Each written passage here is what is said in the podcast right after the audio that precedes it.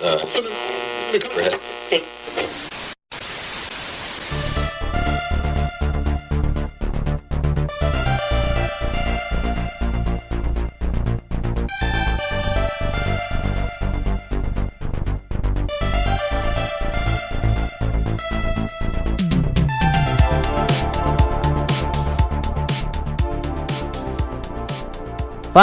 galera, como é que vocês estão? Tudo beleza? Sejam muito bem-vindos a mais um Palavra Cruzada podcast. E aí, gente, tudo jóia? Pessoal, é o seguinte, hoje a gente vai ter um episódio aqui diferente, um episódio sério, um episódio com uma temática muito importante, coisas que precisam ser discutidas já. É, a gente vai falar sobre problemas na juventude, problemas na adolescência, né?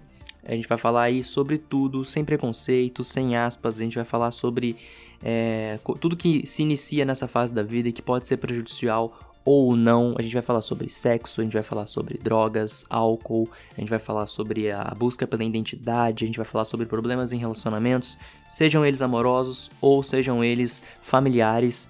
E para isso a gente convidou dois especialistas, né? Não especialistas, especialistas, mas duas pessoas que têm formação na área que tem propriedade para falar, né? Afinal, é, não caberia eu e a Mariana ficar apontando soluções aqui, porque a gente não tem estudo nessa área, né? E a Mariana vai falar um pouquinho mais sobre os nossos convidados de hoje, que são pessoas próximas dela. Bom, os convidados de hoje, gente, eles são meus professores é, desse semestre que eu tive na faculdade. São pessoas muito cativantes, são pessoas que passam uma confiança muito grande. São pessoas que eu criei uma amizade com eles. Então são pessoas que eu confio, que eu tenho um carinho muito grande. E eu tenho certeza que por mais que vocês só estejam nos ouvindo, vocês também vão vão sentir isso, vão sentir essa confiança e vão entender muita, muitas das propriedades que eles vão passar, esses conselhos, as experiências deles também, as nossas experiências na adolescência. Bom, o Kleberson, ele é professor de sociologia, ele me deu aula de sociologia, ele é formado em sociologia.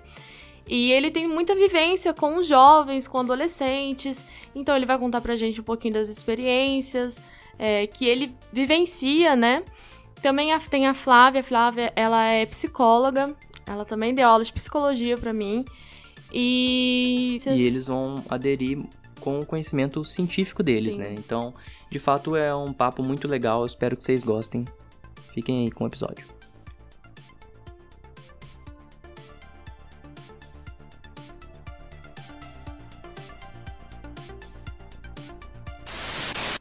Pessoal, estamos aqui com os nossos convidados agora. Uh, a gente vai pedir para eles se apresentarem, né? E explicarem um pouco sobre a formação deles, né? E isso vai meio que dizer por que a gente convidou eles para falar sobre esse assunto. E um outro motivo também para ter convidado essas pessoas foram que são pessoas muito importantes para mim, são meus professores, então é um episódio muito especial. Exatamente. De várias formas. Então, vamos lá. Então, meu nome é Flávia, eu sou psicóloga, né? Dou aula, dei aula para Mário, dou aula em vários cursos. E a gente está aqui hoje para falar um pouco sobre adolescência. Adolescência, que é essa fase, né, que você começa a ouvir aí música triste, chorando no cantinho do quarto, né? Faz parte, né? O adolescente ah, não só na adolescência, carregado né? de sentimentos. Adulto também né? faz isso, né? O adulto faz isso, mas com o diferencial de que o adulto tá com o boleto na mão. É. O adolescente não. Acho que pode se apresentar agora, Cleverson. Como eu disse pra Mari antes da gente começar, é meu primeiro podcast. Eu nunca tinha feito, né? E tô muito feliz por participar desse, desse evento e mesmo é, porque né, o convite partiu da Mari, né, que é uma aluna muito especial, uma pessoa que eu gosto demais. E, Mariana e... vai chorar aqui. É, não pode chorar. Rolaram, rolaram duas lágrimas aqui. E aí o que acontece? É, minha formação, eu sou professor, né? É, dou aula lá para a Mari no curso de, de estética, mas trabalho em outros cursos da faculdade também. E a minha formação, eu sou formado em letras, eu sou formado em pedagogia e sou formado em artes plásticas. Sou psicopedagogo também, né? Eu tô nessa área de educação já faz alguns anos, né? E eu acho que minha experiência como educador dentro desse processo aí de adolescência, né? Que eu trabalho com uhum. adolescente desde os meus 17 anos, que eu quando comecei a dar aula. Então, assim, eu sempre trabalhei com adolescente. Então, acho que minha contribuição vem dentro desse, desse contato com os adolescentes. Gente, a minha, a minha também é a primeira vez, viu, que eu tô gravando. Também estamos, ah. estamos debutando, Cleberson. Estamos debutando. Foi o que o Cleberson falou, né? Tá, vocês estão me desvirginando. Desvirginando. desvirginando. É isso mesmo. Mas pra é, é a primeira vez, né? É que a, a é. Flávia ela é mais fina, né? Ela é mais elegante, então ela falou que estava debutando. eu já falei que eu estava sendo desvirginado aqui com vocês, né? Ai, Ai, muito bom, gente. Mas então, Uh, hoje a gente, né, a gente resolveu trazer pessoas. É, normalmente a gente convida os nossos amigos para participar, né? É, pessoas mais próximas, não que vocês não sejam nossos amigos, claro que sim. É, mas hoje a gente resolveu trazer pessoas que de fato é, têm algo mais relevante, né? Passar porque eu acho que é um assunto importante, é um assunto sério e que cada vez mais é, parece ser negligenciado pelas pessoas, né? É, uhum. essa questão de saúde mental, de saúde de convivência, etc. Então a gente, eu e a Mari, a gente tem o projeto do podcast, né? A gente tem diversos episódios aí, três no caso.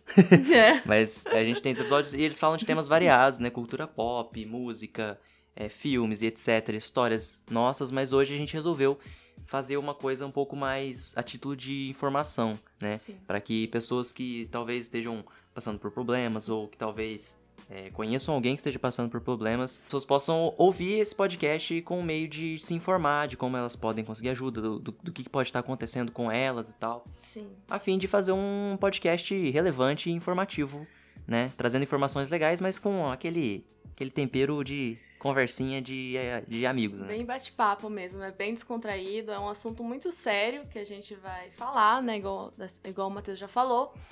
Porém, é, a gente não vai tratar isso como uma coisa muito pesada. A gente vai tratar isso como realmente um bate-papo uhum. e também sendo informa informativo para todo mundo. Sim. O que a gente separou para começar a falar primeiro, né? Que talvez seja aí hoje uma das coisas mais mais recorrentes, né, na vida dos jovens, eu acho.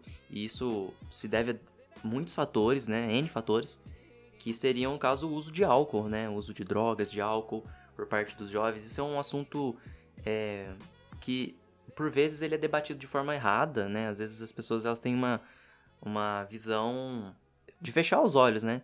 Mas a verdade é que o que faz parecer que cada vez mais parece que os jovens eles estão começando a beber mais cedo e em maior quantidade, né? Muita gente hoje em dia costuma apontar isso é, devido à internet, né? O, o, uso do álcool glorificado, a pessoa postar stories bebendo cerveja e postar stories no barzinho. Como se fosse uma coisa bonita, né? Tipo assim, no sentido de, igual você falou, se, se glorificar daquilo, Sim, né? é, tipo, de querer parecer mais velho. Ah, ele é um cara.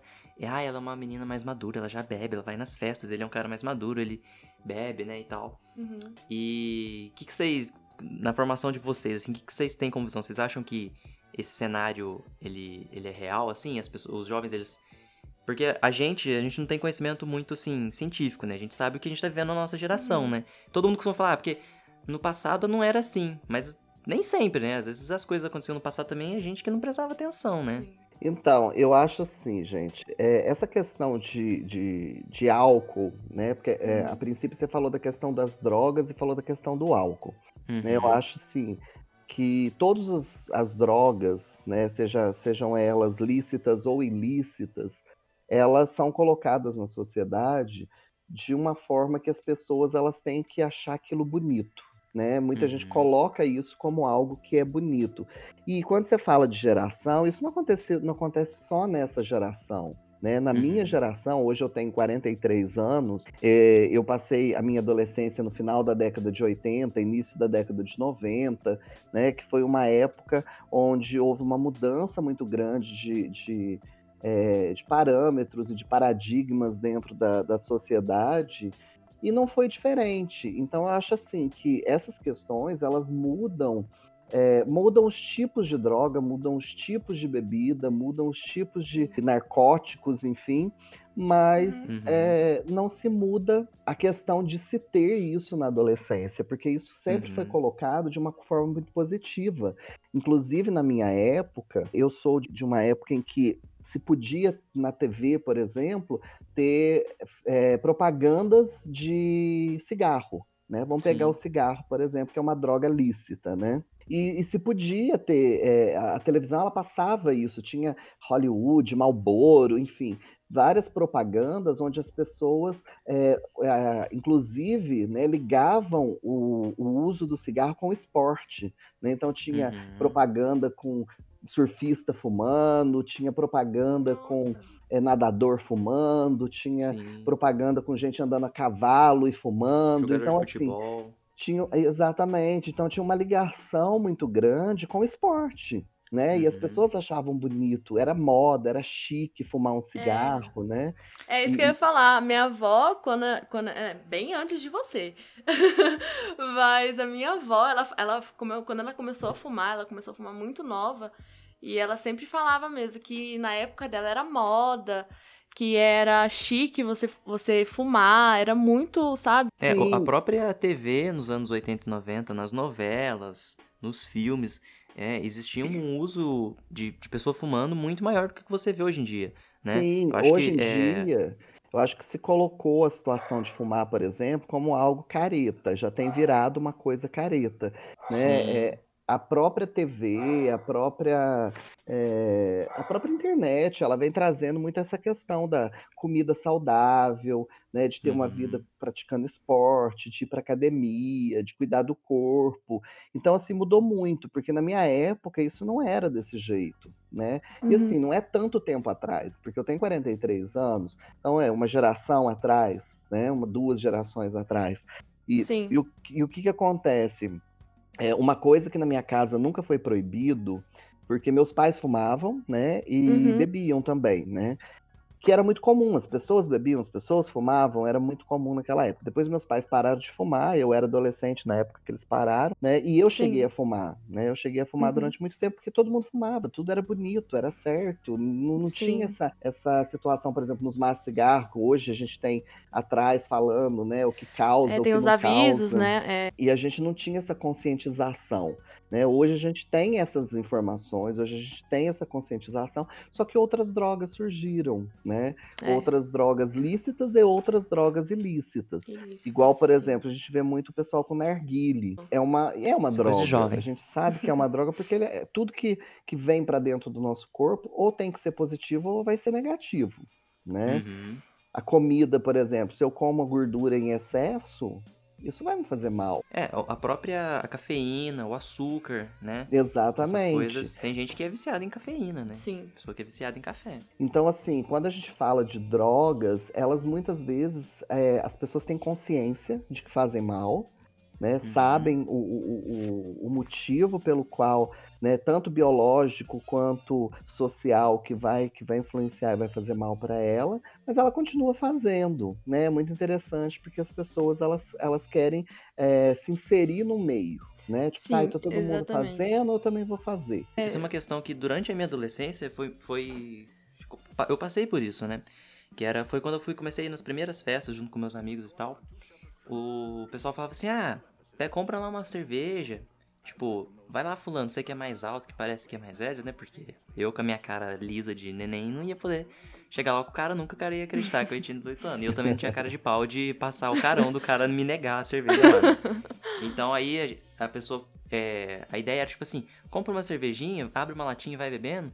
Você vai relaxando, pra você poder ir descontraindo, pra você poder conversar com as meninas e tal. Pra você, tipo, ficar mais suave, ficar mais sossegado, sabe? Uhum.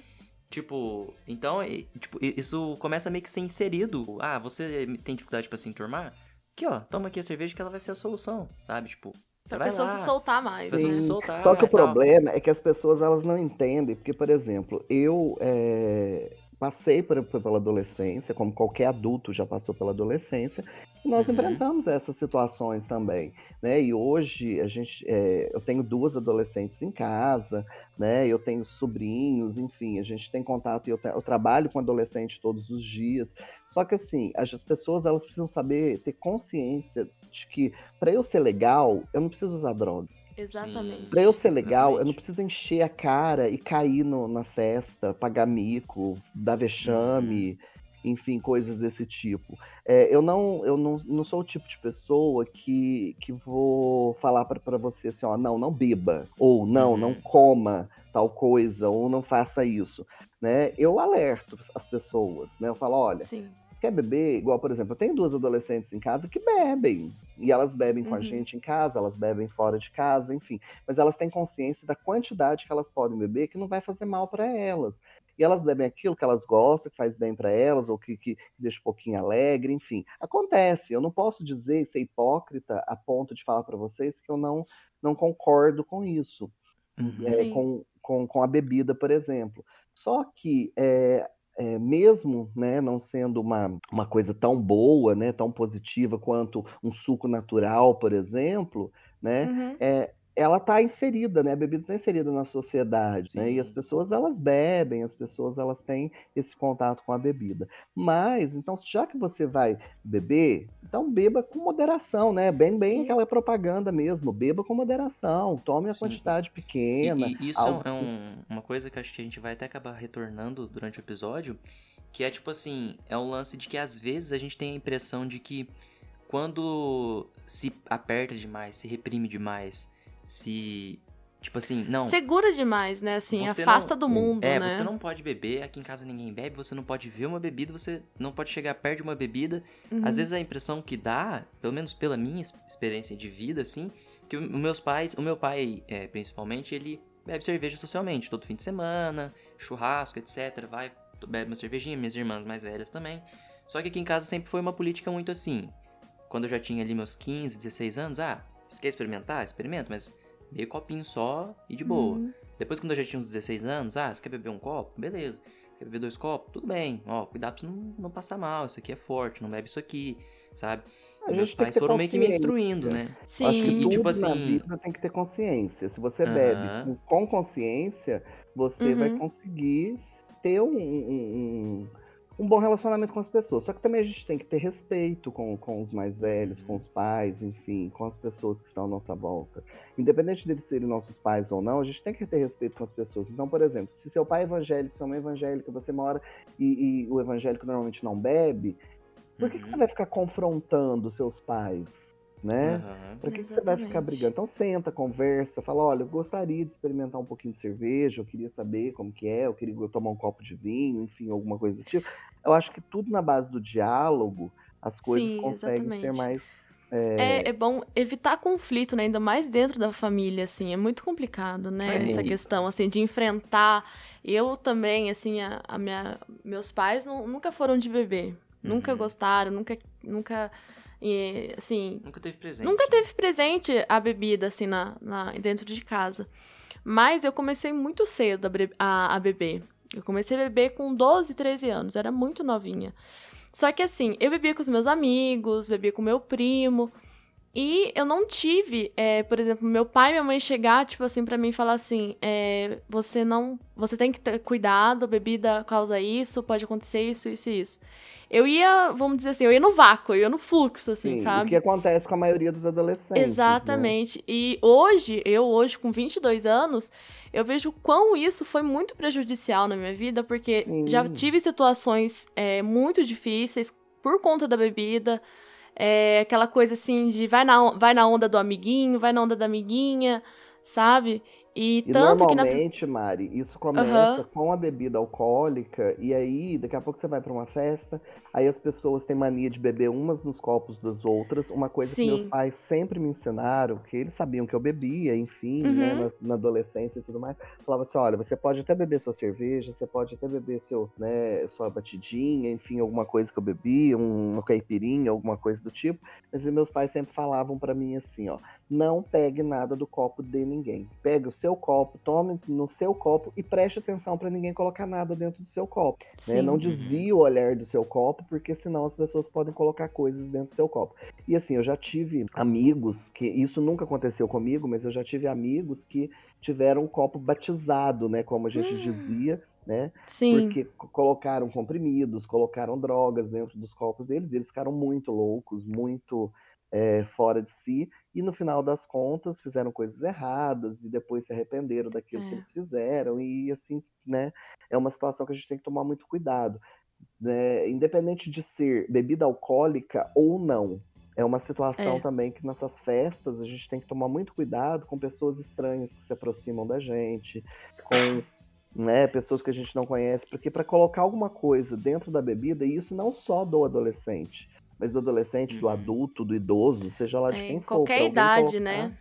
De qualquer idade. Corroborando aí com aquilo que vocês estão falando, pessoal, Aham. É, eu acho assim, a gente vale lembrar que a adolescência, ela é a fase, a etapa de maior vulnerabilidade, né, para a Uhum. experimentação, né? Eu acho que é a fase maior que nós temos que, que o jovem, ele quer experimentar novo, ele quer conhecer o novo, né?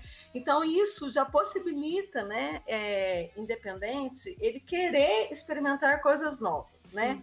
E com isso também é, esse poder que ele tem, né, de querer estar inserido no- na- dentro do grupo social, né, Uhum. dentro da sociedade, de ser aceito pelos grupos e até também como uma necessidade que eu penso, né, é, é, de, de desafiar mesmo a família, né, desafiar a família, desafiar a sociedade, buscar assim essas novas experiências, né. Então a gente pensa que além dessa questão social mesmo, dele se querer, querer estar dentro de um grupo social, né, e estar dentro daquilo que está rolando naquele momento, essa, essa fase de, de maior vulner- vulnerabilidade, né, ele quer experimentar o novo, ele quer fazer coisas diferentes, né, e aí, como Sim. vocês falaram muito bem, que o Kleberson falou e vocês falaram, que essa questão da formação dele, do diálogo, da- do meio familiar, né, do valor, porque assim, o ado- o adolescente ele ainda está terminando de construir a personalidade dele, né? Então a gente tem a construção da personalidade da, da infância e até adolescência, né? Então ele ainda está aí nessa crise de identidade, essa vulnerabilidade toda, né?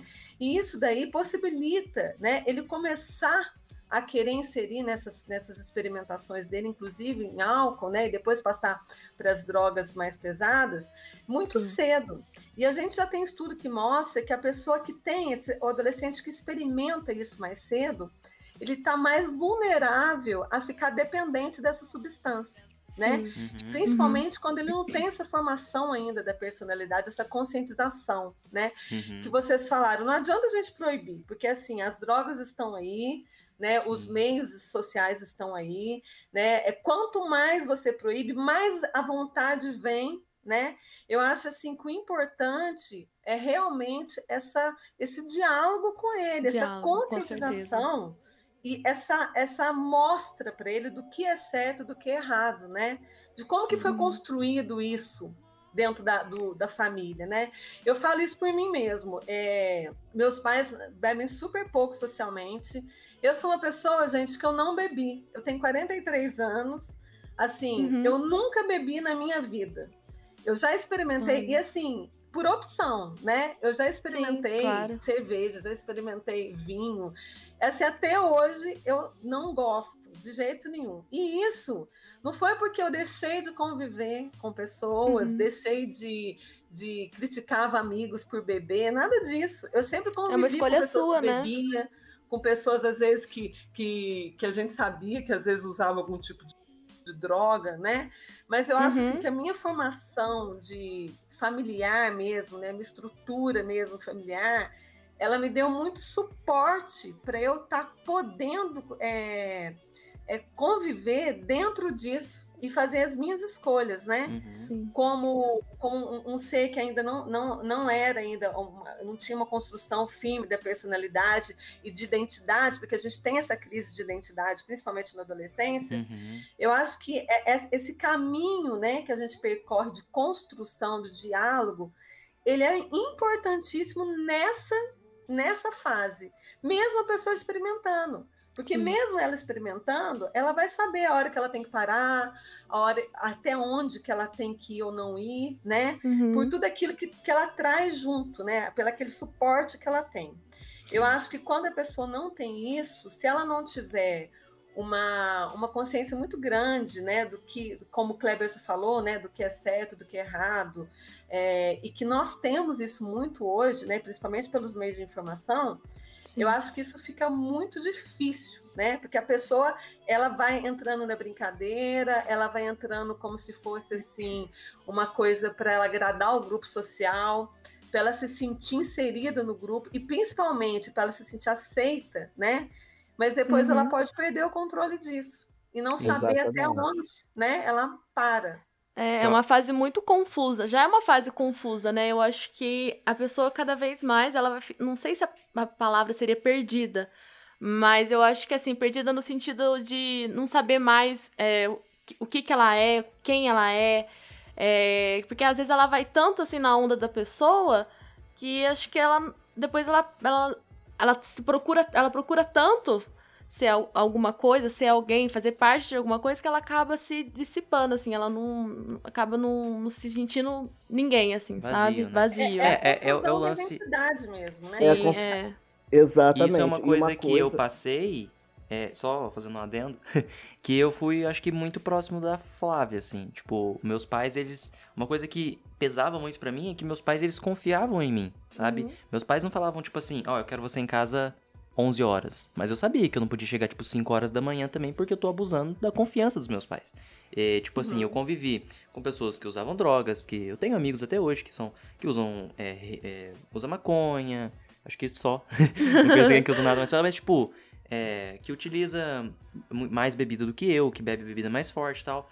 E isso nunca, de certa forma, me induziu. Me foi oferecido, é, já me foi oferecido batidinha, é, bebidas fortes, já me foi oferecido maconha e etc. E, tipo assim, por opção, pela confiança na qual os meus pais tinham comigo, nesse acordo, né, de tipo assim, ó, a gente deixa você beber, a gente não estipula o limite de horário que você tem que chegar em casa, a gente não estipula o quanto que você tem que beber, mas a gente tá te falando, ó, isso aqui não é legal para você, isso aqui faz mal, Sim. isso aqui pode te dar uma dependência química, você é, é, eu sempre tive essa coisa de que, tipo assim, eu não sou é, vamos dizer assim, abastado, né? Meus pais não têm grana para ficar me sustentando. Então, tipo assim, sempre tive também a consciência de, tipo, eu vou querer ficar gastando minha grana realmente com essas coisas? A pouca grana que eu consigo arrumar para mim, eu vou querer gastar com isso ou vou querer gastar com coisas que são mais importantes para mim?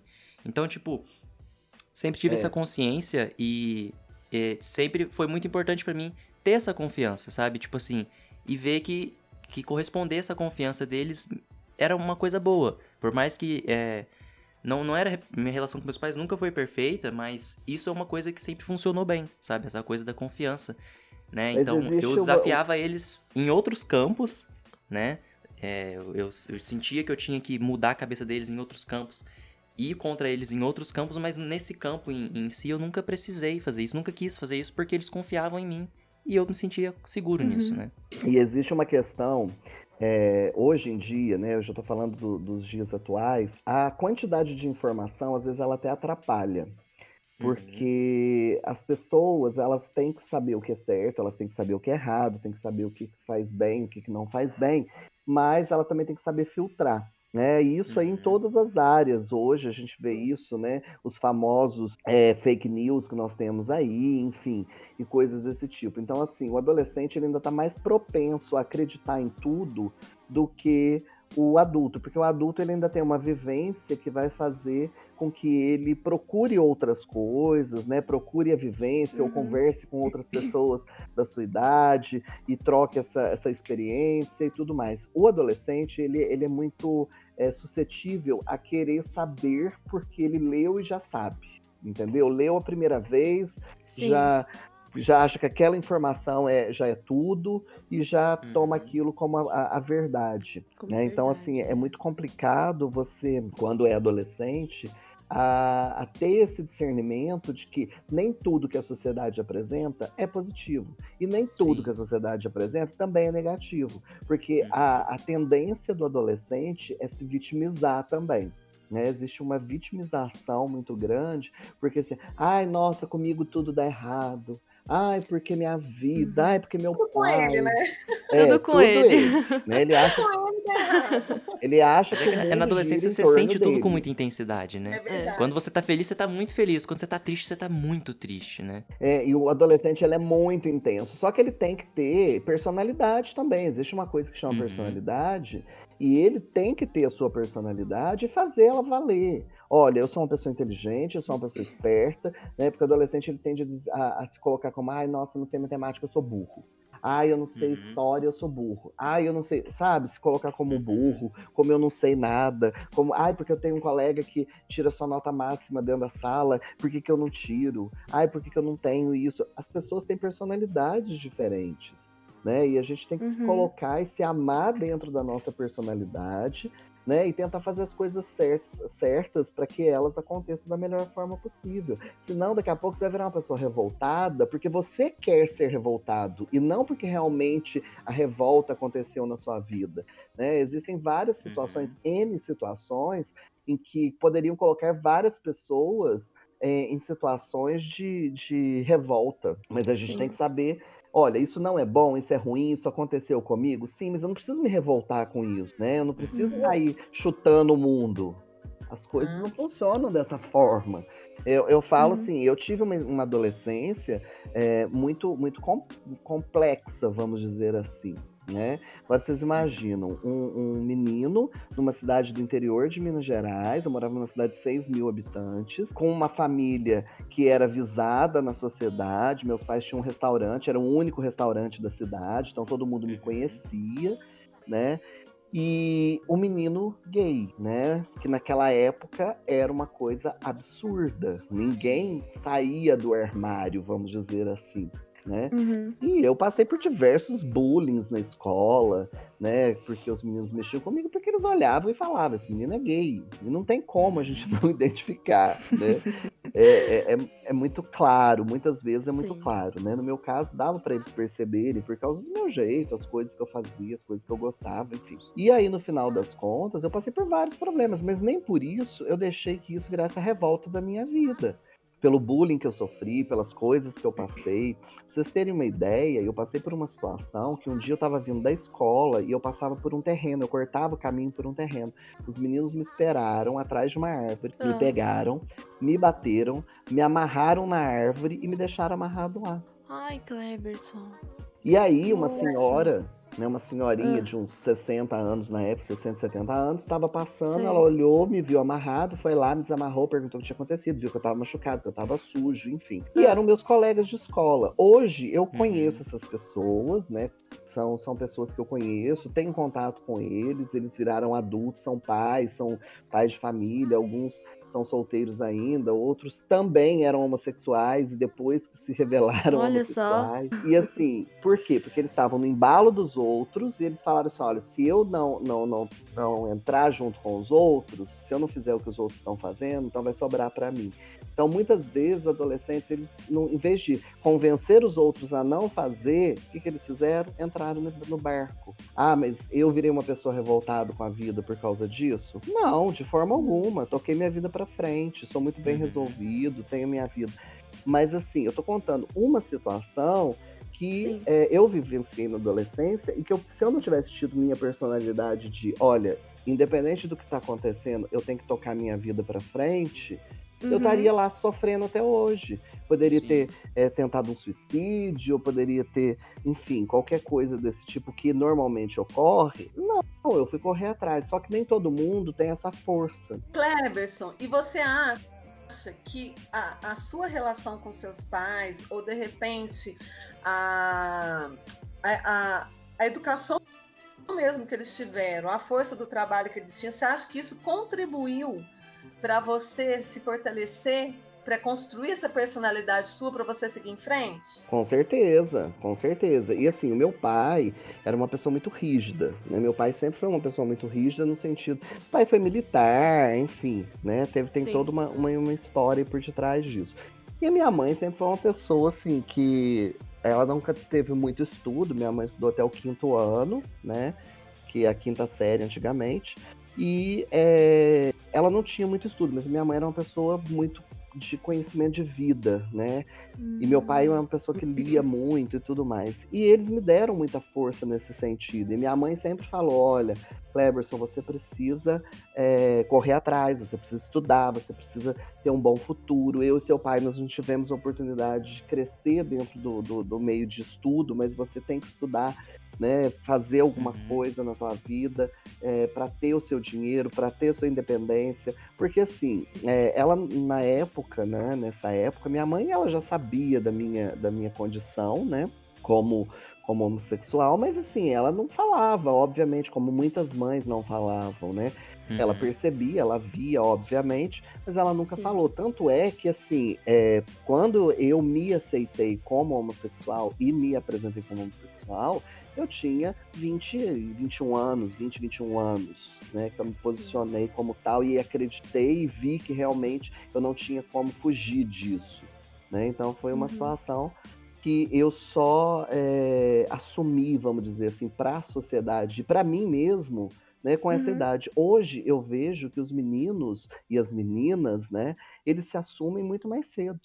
Por quê? Sim. Porque a sociedade ela tem uma abertura maior para isso. Na minha época não tinha essa abertura, então a gente tinha, é, e senão aconteceria o que aconteceu comigo. Se eu, se eu não me, me apresentando como tal, eu fui eu apanhei, fui amarrado em uma árvore, Agora, você imagina se eu me, me, me posicionasse.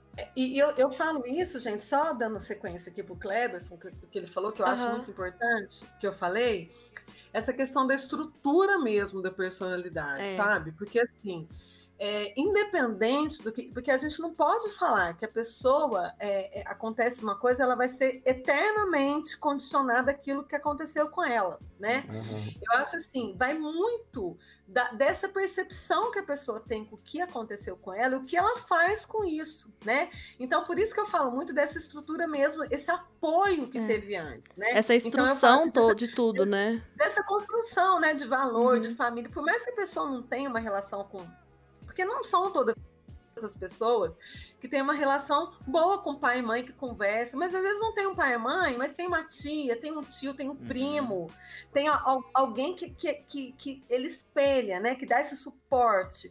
Então, eu acho, principalmente na infância, né, gente? A infância a gente não pode nem falar. Estou querendo falar assim, dando suporte para a passagem da adolescência, né? Uhum. Se a gente não constrói isso na infância, é, para a gente ter essa passagem mais tranquila, porque assim, a crise, gente, a crise de identidade, a confusão de identidade, todos irão ter com um grau leve ou um grau mais forte, uhum. né?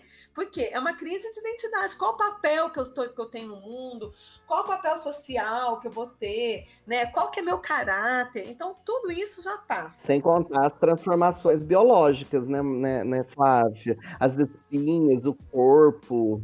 Exatamente né? Que é a maturação do, do órgão. Né? Sim. Dos hormônios, a maturação sexual, né? A, a, a questão da menarca para as meninas, a primeira ejaculação para as meninas, que isso é uma marca né? muito grande para a questão da, puber, da puberdade para a adolescência. Então, assim, pensa, gente, já é um conflito enorme em todos os sentidos, uhum. né? É um conflito muito assim de, de físico, social, emocional, emocional cognitivo, né?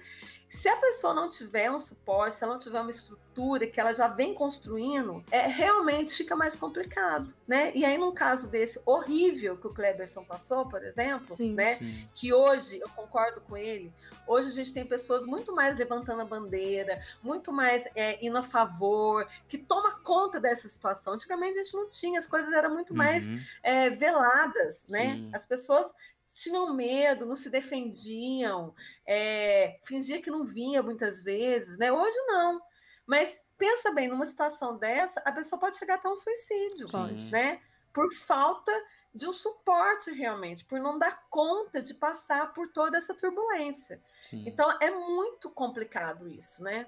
E, e, Flávia, tem cada, cada pessoa, ela encontra o suporte de uma forma, né?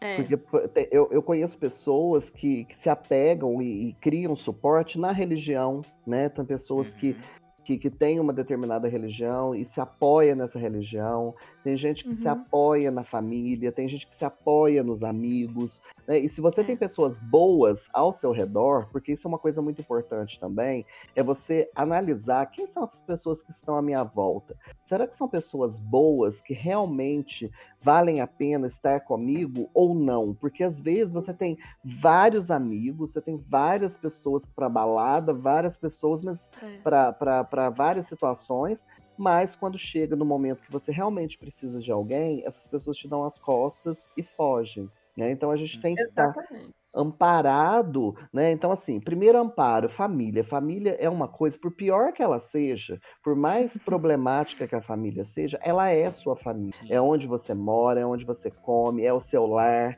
né? Então, assim, é o maior apoio. Sua referência, né? Exatamente, é a sua referência. E a outra questão são as pessoas que estão à nossa volta que querem o nosso bem. Então, o pastor da sua igreja, o padre da sua igreja, Seu o, o psicólogo. O psicólogo que você conhece, né? Lá na sua escola, o seu professor, né? Porque eu acho assim que é, nós temos algumas escolas que têm serviço de orientação educacional, supervisão pedagógica, né, são pessoas muito Uhum. importantes que podem te ajudar de alguma forma, te levar para algum lugar ou para conversar, né? Eu sou supervisor de uma escola e assim muitos adolescentes me, me chamam e falam, Cleber, eu queria conversar. Eu falo, senta, vamos conversar. Né? Eu não sou Olha legal, que psicólogo, bom. Uhum. mas eu sou supervisor da escola, então eu tô ali para Uhum. ajudar. E, e, assim, como professor, quantas vezes alunos me pararam no corredor? Ô, professor, eu preciso conversar com você. E isso não só na, na- na- na- no, no ensino médio ou no fundamental, mas também na faculdade. Muitos alunos me Uhum. param e falam, Kleber, eu queria desabafar, eu precisava conversar com alguém. Eu tô grávida, meu marido não queria que eu engravidasse agora. Ou situações desse tipo, ou eu, eu, não- eu namorei um cara, fiquei uma vez, engravidei e coisas desse tipo que acontecem e a gente senta, a gente conversa, a gente né, tenta tra- trazer um direcionamento e falar que a gente é a pessoa perfeita. Não, eu não sou perfeito. Eu tenho os meus problemas, eu tenho as minhas falhas, como qualquer ser humano. Todos nós temos falhas. Mas o que? A gente tem que procurar pessoas que estão, são boas, que estão perto da gente. Uhum. E aí isso entra na questão da droga, isso entra na questão eh, dos problemas familiares, isso entra na questão das- dos problemas religiosos, e, enfim, em qualquer outra situação, né, pessoas boas que estão perto da gente, elas, eh, elas agregam muito para nossa vida. E Sim. pessoas que não querem eh, nos ajudar ou que não estão nem aí, elas não vão agregar em nada. Então, às vezes, é melhor É. você se afastar, não ficar muito próximo, não ser mal educado, obviamente, você vai ser sempre educado com as pessoas, mas né, tentar aproximar de pessoas que vão agregar coisas positivas para sua vida. Eu falo assim Sim. que eu nunca tive problemas, por exemplo, com relação ao meu trabalho pela minha homossexualidade. Eu nunca tive problemas com relação a isso no meu trabalho. Os meus chefes me, me respeitam, os meus colegas me respeitam, os, os meus alunos me respeitam, os pais dos meus alunos me respeitam. Por quê? Porque eu me dou ao respeito. Né? Eu faço o que eu posso fazer positivamente para os meus alunos e dentro do que é correto. Eu não, não Com vou faz- certeza. falar para eles assim, olha, vai pular de, de, de cabeça ali ou vai encher a cara. Não, eu, eu aconselho a não fazer o que é errado. Né? O Sim, que pode eu acho que isso é uma questão, porque é, quando você chega na adolescência, a impressão que dá, principalmente quando você está no ambiente escolar, é que as pessoas começam a se dividir em grupos, né? Ah, tem o grupo Sim. dos CDFs, aí tem o grupo dos descolados, aí tem o grupo dos repetentes, tem o grupo de não sei o que lá. Todo mundo começa a criar essa identidade de grupo, né? Todo mundo participa do grupo com o que se identifica mais, né? Sim, isso é uma pelo questão menos na minha social, época era, né? era muito assim. Isso, é uma Sim. questão social. E, tipo, eu é, tive uma criação, muito por causa é, do temperamento dos meus pais, assim, de não falar muito sobre sentimentos, de não falar muito sobre. de, de afetividade, de abraço e carinho, etc. E quando chegou o meu período da adolescência de me descobrir, de. de, de criar minha identidade, Uhum. chegou um momento em que eu percebi que eu era uma pessoa muito vazia na questão dos sentimentos. Eu não tinha sentimentos a agregar para as pessoas. Eu não tinha.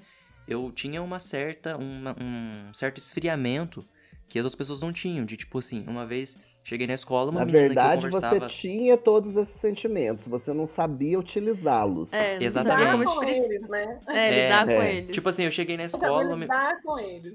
Eu, eu tinha uma amiga que eu conversava com ela todos os dias. A gente Uhum. sentava um do lado do outro, a gente conversava bastante. Ela gostava muito de mim, eu gostava muito dela. E ela tinha terminado com o namorado dela. E ela tava chorando. Aham. E aí ela chegou, eu, eu cheguei na sala, só tava nós dois.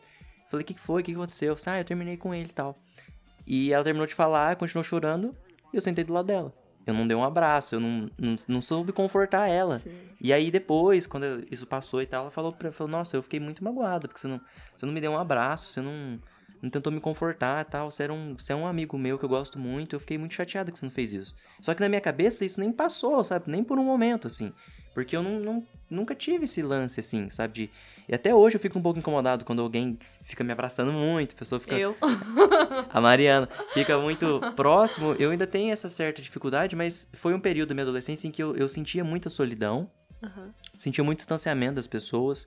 Eu passei a morar, tipo, separado, entre aspas, dos meus pais, né? Tipo, é, aqui em casa tem, tem uma moradinha embaixo, uma moradinha em cima. Eu passei a morar so- meio que sozinho embaixo. E foi um período onde meus amigos foram pra faculdade, eu fui o único que não foi. E aí eu ficava morando sozinho aqui, meus amigos morando em outra cidade. Então eu comecei a me sentir muito sozinho, né? E comecei a sentir muita solidão, muita tristeza. E foi justamente nesse período que eu comecei a pensar, né? Que tipo, por que, que eu tava tão sozinho? Porque eu tinha dificuldade pra me relacionar com as pessoas, pra me abrir com as pessoas. As pessoas tinham dificuldade de falar, nossa, esse cara é um cara legal, quero ser amigo dele. Porque eu, eu tinha dificuldade de, de falar mesmo com as pessoas. Embora eu sou uma pessoa que sempre fui falante, que sempre falei bem, né? Nunca fui Uhum. uma pessoa muito enrolada.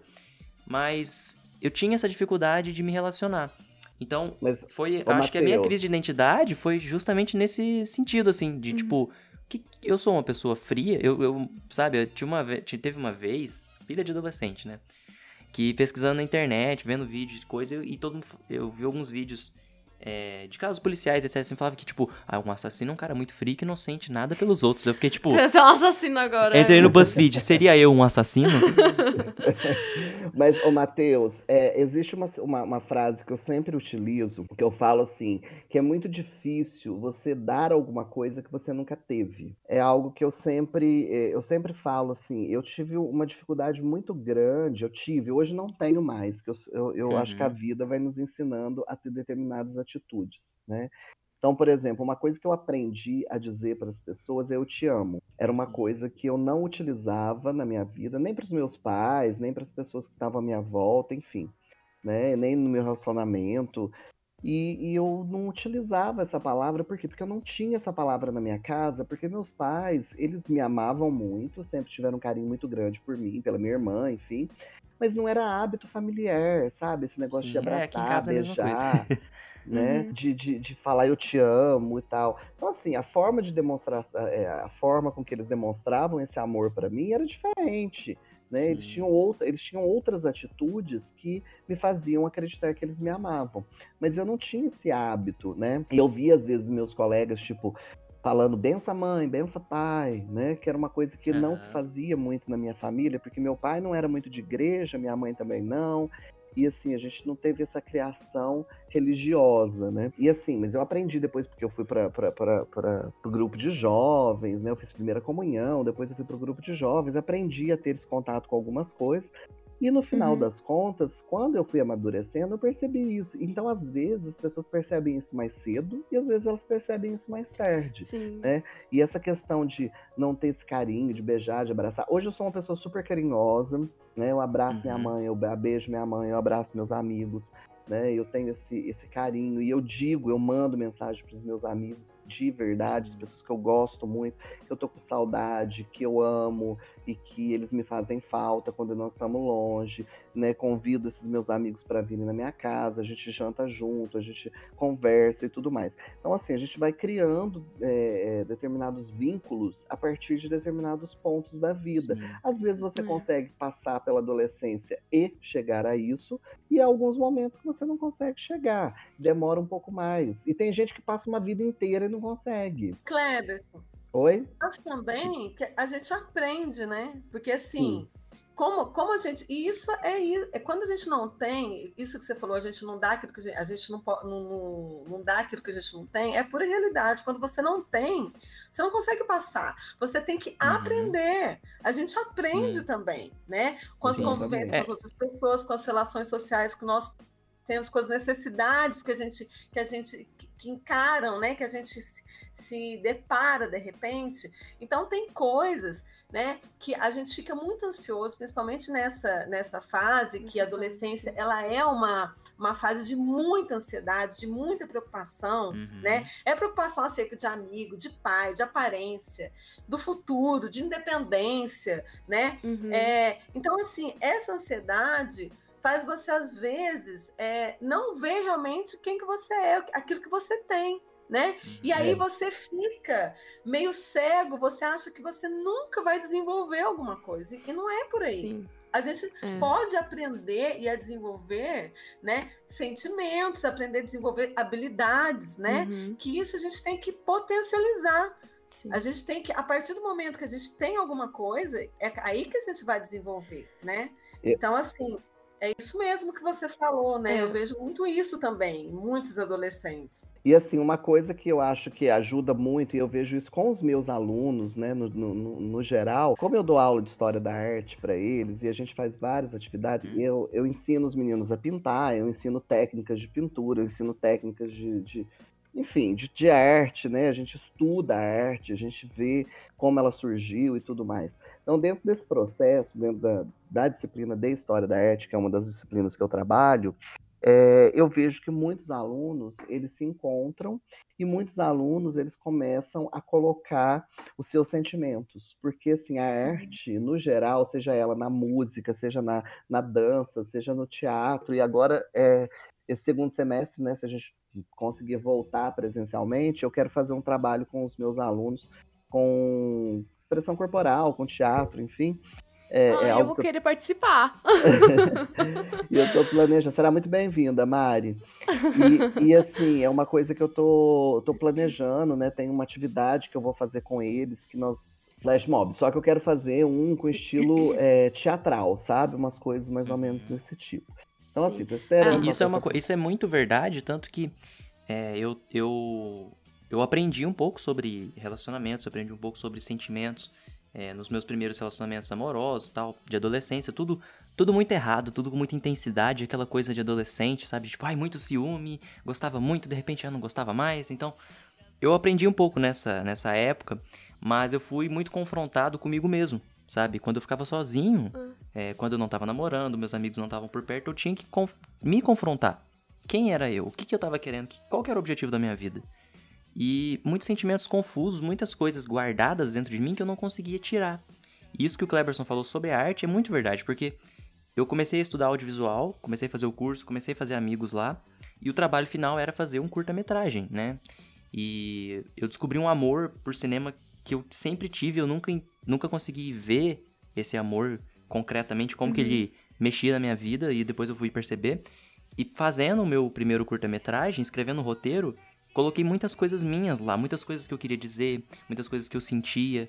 Um personagem inteiro lá era representando eu, tudo aquilo uhum. que eu tava sentindo. E quando eu terminei esse curta-metragem, foi como se eu tivesse tirado um peso das minhas costas, sabe? E a partir daquele dia em diante, eu não sentia mais aquilo. Eu tinha colocado aquilo para fora, sem precisar chorar, sem precisar desabafar, sem precisar passar por nada que fosse um sufoco na vida. Uhum.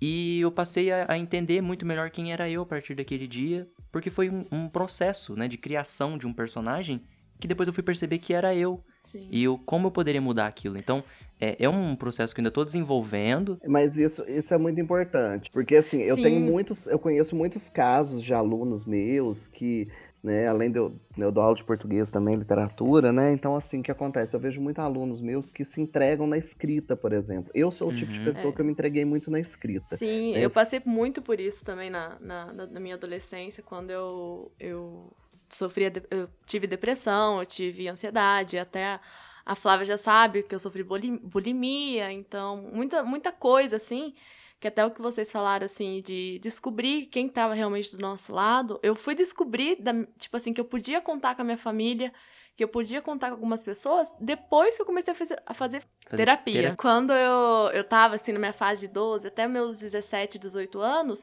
foi uma das piores fases da minha vida, mas que eu sabia, eu conseguia me expressar quando eu escrevia. Eu escrevia poema, eu escrevia, às vezes, é, algum trechinho, alguma coisa que eu sabia que eu conseguia me expressar sem poder, sem ter que segurar tudo aquilo dentro de mim. E até hoje eu escrevo muitas, muitas coisas porque é com, virou um hábito. Às vezes eu não consigo falar, não consigo me abrir com alguém.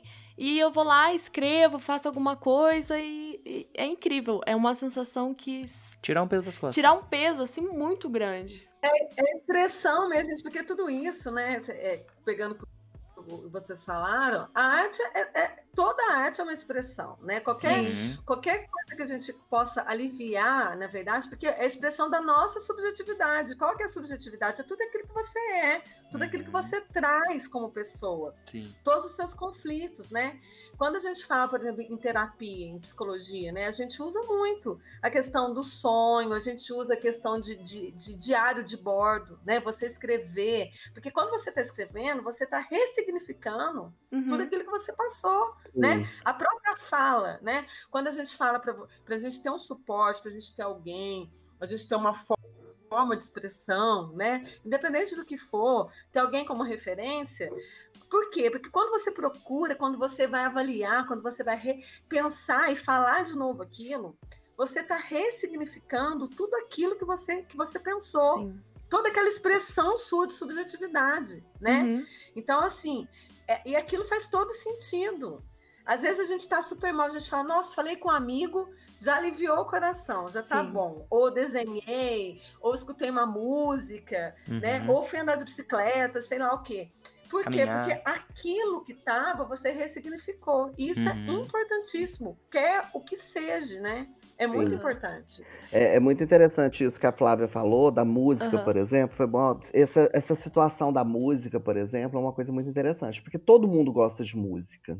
É uma coisa que uhum. todas as pessoas gostam. Ah, eu gosto de rock, eu gosto de funk, eu gosto de é, clássico, eu gosto de hip hop, eu go... enfim, al...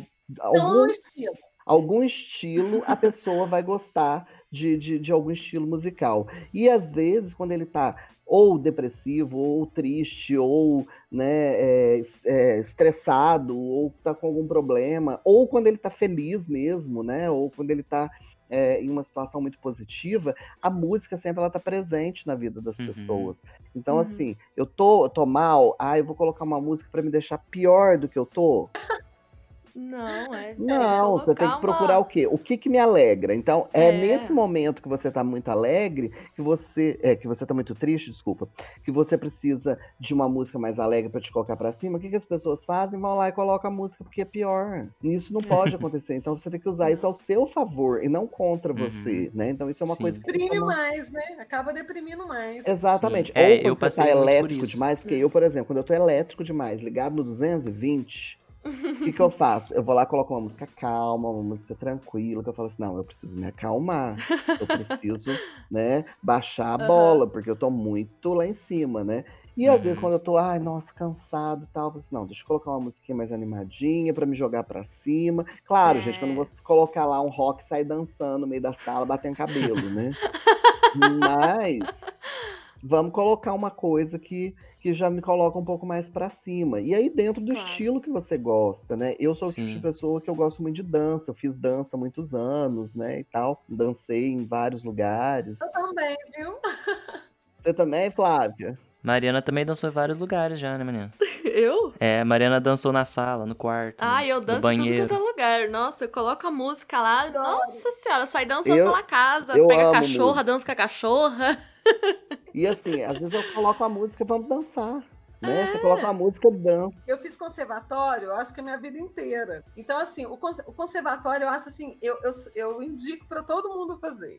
Uhum. Porque ele desenvolve a pessoa em, em, em, vários contextos, e principalmente nisso, né? Então, eu fiz expressão corporal, eu fiz dança, eu fiz teatro, eu fiz canto, eu fiz piano.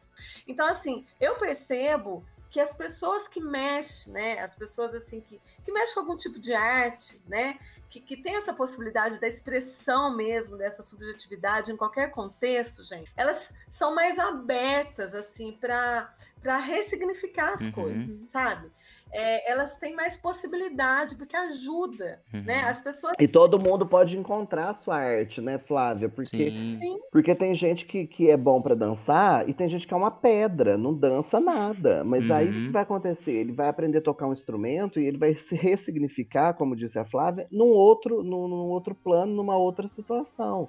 Aí tem gente que uhum. escreve, vou escrever peça de teatro. A outro escreve poesia, vou escrever poesia. Em alguma arte, todo mundo, da mesma forma que cada um gosta de um estilo de música, vai ter alguém, uhum. é, é, vai ter um, um, estilo de arte que você vai se enquadrar também. Né? É, eu demorei muito porque, tipo assim, é, cinema não é uma coisa, tipo assim, você começou a gravar vídeo, você descobriu que você gosta de cinema. Na minha época, na verdade, nem tinha como começar a gravar vídeo, porque quando eu era pré-adolescente e tal, eu não tinha um Na contato época, com celular, com fala assim, câmera. a gente fica sentindo velho. Não, é que tipo assim, já existia câmera de vídeo, já existia câmera de vídeo, já existia celular, mas eu não, tipo, eu não tinha condição financeira de ter um Aham. comigo, né? Então, tipo, não tinha como eu, eu saber. Mas eu sempre fui uma pessoa que falava muito sozinho, porque eu, eu tive uma infância é, mais solitária, eu não tinha muitos amigos quando eu era pequeno, então eu brincava sozinho, conversava sozinho, ficava falando com as paredes, ficava inventando história na minha cabeça. Então, eu sempre tive essa parte criativa de, tipo assim, criar um arco, criar uma história, muito fácil, assim. A minha mãe, é, às vezes achava até que eu era meio louco, eu ficava falando muito sozinho, né? E eu interpretava personagem e tal. E aí, quando eu fui começar a estudar audiovisual, que eu fui começar a ver essa parte Sou da louco atuação, até hoje, Matheus. Eu falo eu sozinho também até sou, eu falo sozinho o tempo todo. sozinho o tempo todo. Eu, eu falava, fa- falava fala de filme, ficava repetindo fala de algum filme que eu achava maneiro. Aham. Tipo, hasta la vista, baby. Pá, lá no meio da sala, sozinho, sabe? Então, tipo assim, Mas quando é chegou o momento. e louco, todo mundo tem um pouco. Vocês não podem Todo mundo tem Exatamente. um pouco. Quando chegou o momento que eu tava fazendo audiovisual, eu falei: caramba, eu tenho uma facilidade pra escrever diálogo, eu tenho uma facilidade pra imaginar um enredo, uma história, que às vezes outras pessoas falam: hum, como é que eu vou começar? Hum, que- mas o que, que eu vou fazer? O que, que eu quero fazer? Eu partia de um. Eu tava ouvindo uma música, andando de ônibus um dia, aí eu falei: putz, essa música me faz pensar num personagem assim, assim, assado. Uhum. Putz, vai ser isso. Sentei no computador dois dias e escrevi o roteiro. Vamos lá, gravamos e tal. Então, tipo assim, é uma facilidade que eu senti, que eu nunca senti pra fazer nada na minha vida, sabe? Nunca senti, tipo, quando eu ia desenhar, eu ficava nessa, hum, o que, que eu vou desenhar? Como é que eu começo a desenhar? Por onde eu começo? Como que é o traço? Nunca, eu sempre quis ser um bom desenhista, mas eu nunca fui. Aí, quando eu comecei a mexer com audiovisual, eu falei, putz, aí ó, descobri, é isso aí. É o que eu sei fazer, é o que eu gosto de fazer. Já vinha fazendo, já tinha, tipo assim, tinha Você pistas na minha vida. Você fazia sem saber o que tava fazendo. É, tinha uma, praticamente tinha uma seta, assim, ó. Vai, filho, vai, sabe? Eu já editava vídeo, eu já gostava de fazer vídeo pro YouTube e tal. E aí eu fui e falei, cara, é isso. Então demorou, mas foi. Quando eu descobri o que que era, me preencheu muito, assim. Então Uhum, é muito verdade É isso. muito bom. Né, gente? Eu acho assim que alivia a alma. Quando É. você tem uma Aham. forma que você possa expressar aquilo que você está sentindo, é um peso que você tira, né? Sim. É o que, o que a gente precisa de ressignificar, de precisa de, de tirar um pouco. É o lixo Uhum. que fica às vezes na nossa cabeça que a gente precisa dar uma Sim. clareada. Então, a partir do momento que você pega aquilo e transforma aquilo em qualquer tipo de, de, de arte, qualquer tipo de, de, de que você possibilita você expressar, né, aquilo que você está sentindo. Isso, assim, é um ganho muito grande para qualquer um de nós, né? É, é, é uma, é uma coisa assim que, que, que alivia qualquer, qualquer coração, né? Uhum. Eu acho que é uma forma muito boa. Sim, eu acho que uma coisa importante a ressaltar também, que o Kleberson falou lá atrás, sobre a importância de você ter pessoas que querem te encaminhar para as coisas boas, que querem o seu bem, né? E muitas vezes as pessoas que estão num grupo de amigos, que todo mundo. é, tem gente que às vezes vai, bebe todo fim de semana, vai em festa todo fim de semana tal, e a pessoa, a vida dela é ok, a vida dela é, tá, sabe, a pessoa não tá tentando achar nenhum significado naquilo, mas às vezes tem gente nesse grupo que às vezes tá mal da cabeça, tá mal no relacionamento com os pais, tá mal no relacionamento é, na vida escolar, passando por na vida coisa, social, tá né? passando por alguma coisa e tá tentando encontrar naquilo ali uma forma de escapar e não vê naqueles amigos que estão junto com ela nas festas e etc, não vê neles algo que tipo possa ajudar ela de fato. Ela só tá adiando aquilo e escapando daquilo. Então, às vezes, é, para pessoas que estão passando por isso, acho que é importante você saber olhar e ver quem que pode te ajudar e que pode às vezes, porque muitas vezes quando você tá com problemas na adolescência, e eu passei por isso, você não quer ouvir a solução, sabe? Quando alguém fala assim, não, ó, abre essa casa, deixa a luz entrar, para de ouvir essa música, ouve uma música mais alegre, você não quer fazer aquilo, sabe? O jovem, ele tem aquele negócio que é tipo assim, eu não quero uma solução, eu quero reclamar, sabe? Ou, tipo, eu não quero uma solução, eu quero sentir o que eu tô sentindo. Então, às vezes existe essa dificuldade, essa barreira de você encontrar, né, ah, uma pessoa e de saber ouvir aquilo que aquela pessoa tá falando pra te ajudar. Sim. Tipo, de fato, segurar a mão da pessoa, né? Matheus, eu, eu acho que é mais assim, você não quer alguém para te apontar, você quer alguém que te acolha. Que te acho Uhum, exatamente. exatamente. Eu acho que nessa, nessa, nessa fase, eu acho que faz todo sentido esse acolhimento, né? Uhum. Então, você está passando, vamos, vamos tentar passar isso junto. Eu vou, vou- Uhum. vamos- vou te ajudar no que eu puder, né? Uhum. Não é apontar, né? A gente não ganha adolescente com apontamento, com enfrentamento.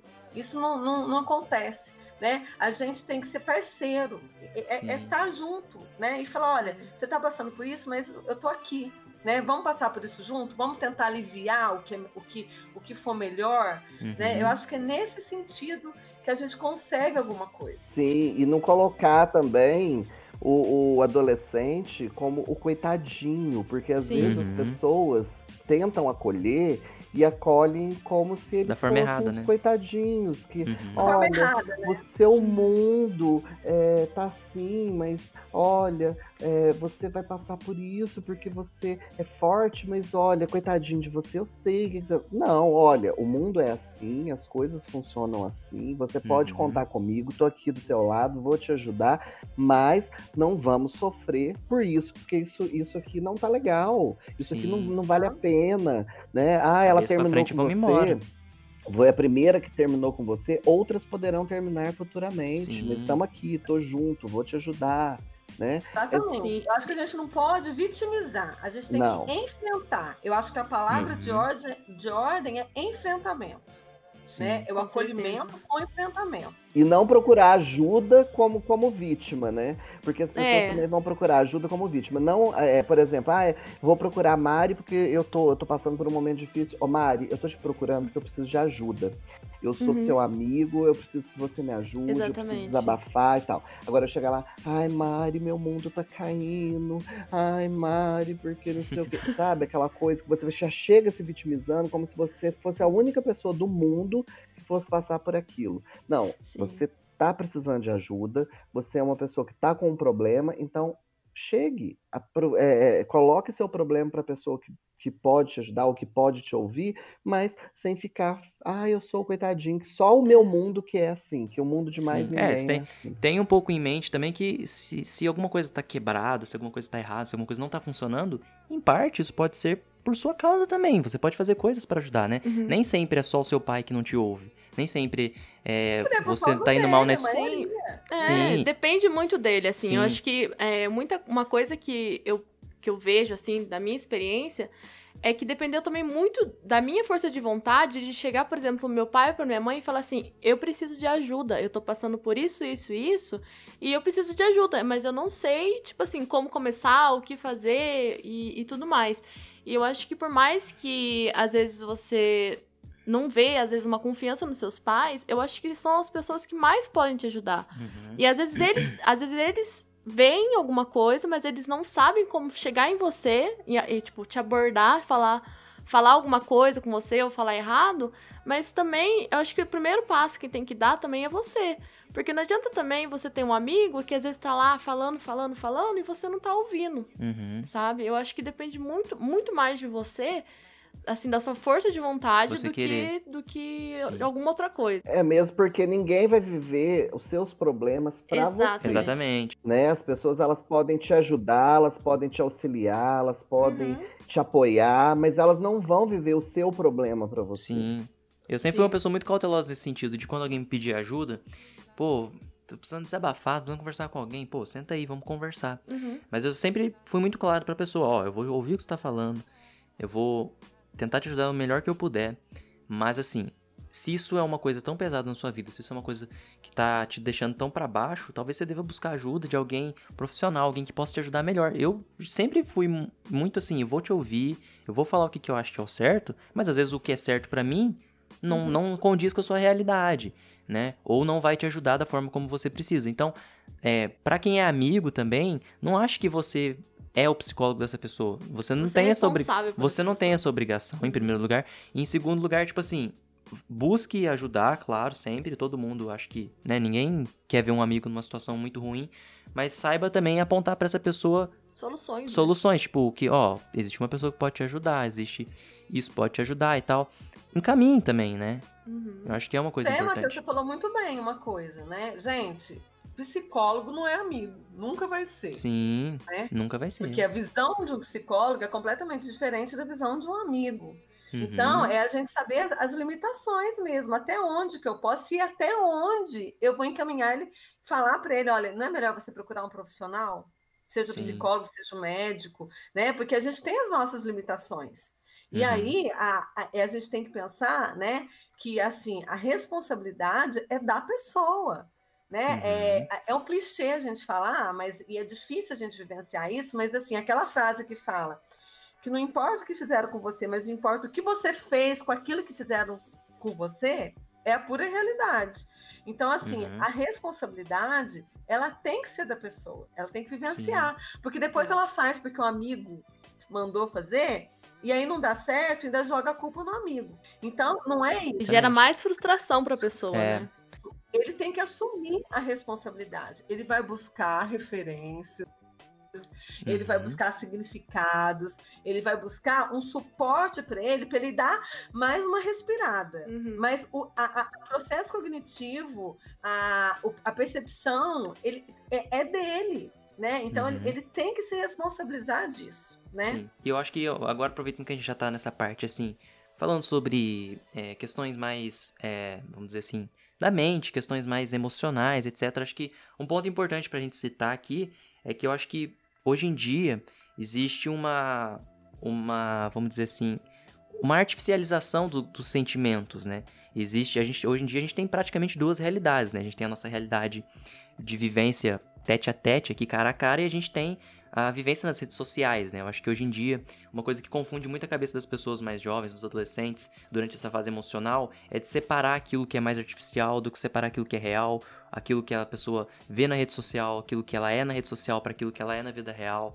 Eu acho que hoje em dia existe uma confusão, existe uma certa frieza nos sentimentos, onde ficou realmente mais fácil você falar que você gosta muito de alguém, você ama alguém, é, aquilo pela rede social tem um valor às vezes diferente daquilo pessoalmente, às vezes você vive uma relação à distância, ou às vezes você não conhece uma pessoa muito bem e acha que conhece porque conhece ela pelas redes sociais, existe uma, uma frustração. Então, hoje em dia, essa, essa realidade nova, né, criou vários paralelos. Hoje em dia a gente tem, tipo, é, uma industrialização, vamos dizer assim, das, dos relacionamentos, né? Isso acontece, por exemplo, com o Tinder, que é basicamente ali um... é, que vai ou não vai, quer ou não quer, um cardápio, algumas pessoas costumam dizer. Embora funcione para algumas pessoas, eu e Mariana estamos aqui de prova, nos conhecemos no Tinder, estamos já aí dois anos juntos. Ah, gente. Eu conheci ela no Tinder.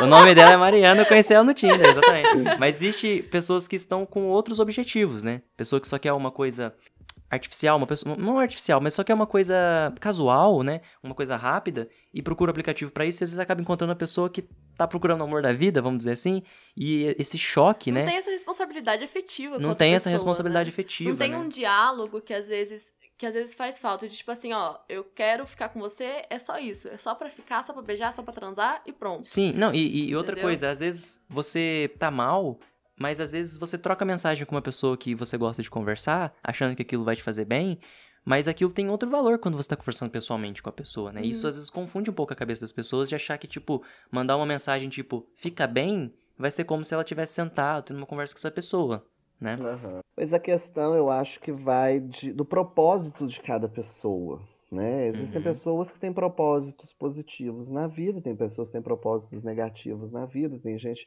por exemplo, nas redes sociais de relacionamento, né? Existem N redes sociais de Assim, né? A relacionamento. gente, tem- a gente não hoje em dia não tem como o adolescente ficar sem um, um meio social, né? Uhum. Hoje nós estamos inseridos nesse contexto virtual em, em tudo, né? Uhum. Compra, namoro, né? E, e eu acho assim que muitos entram por curiosidade, né? Muitos assim entram por curiosidade e, e- e até por por ter conexões além do meio familiar, né? Por Uhum. fazer novas amizades, por, por ter um ciclo social, né?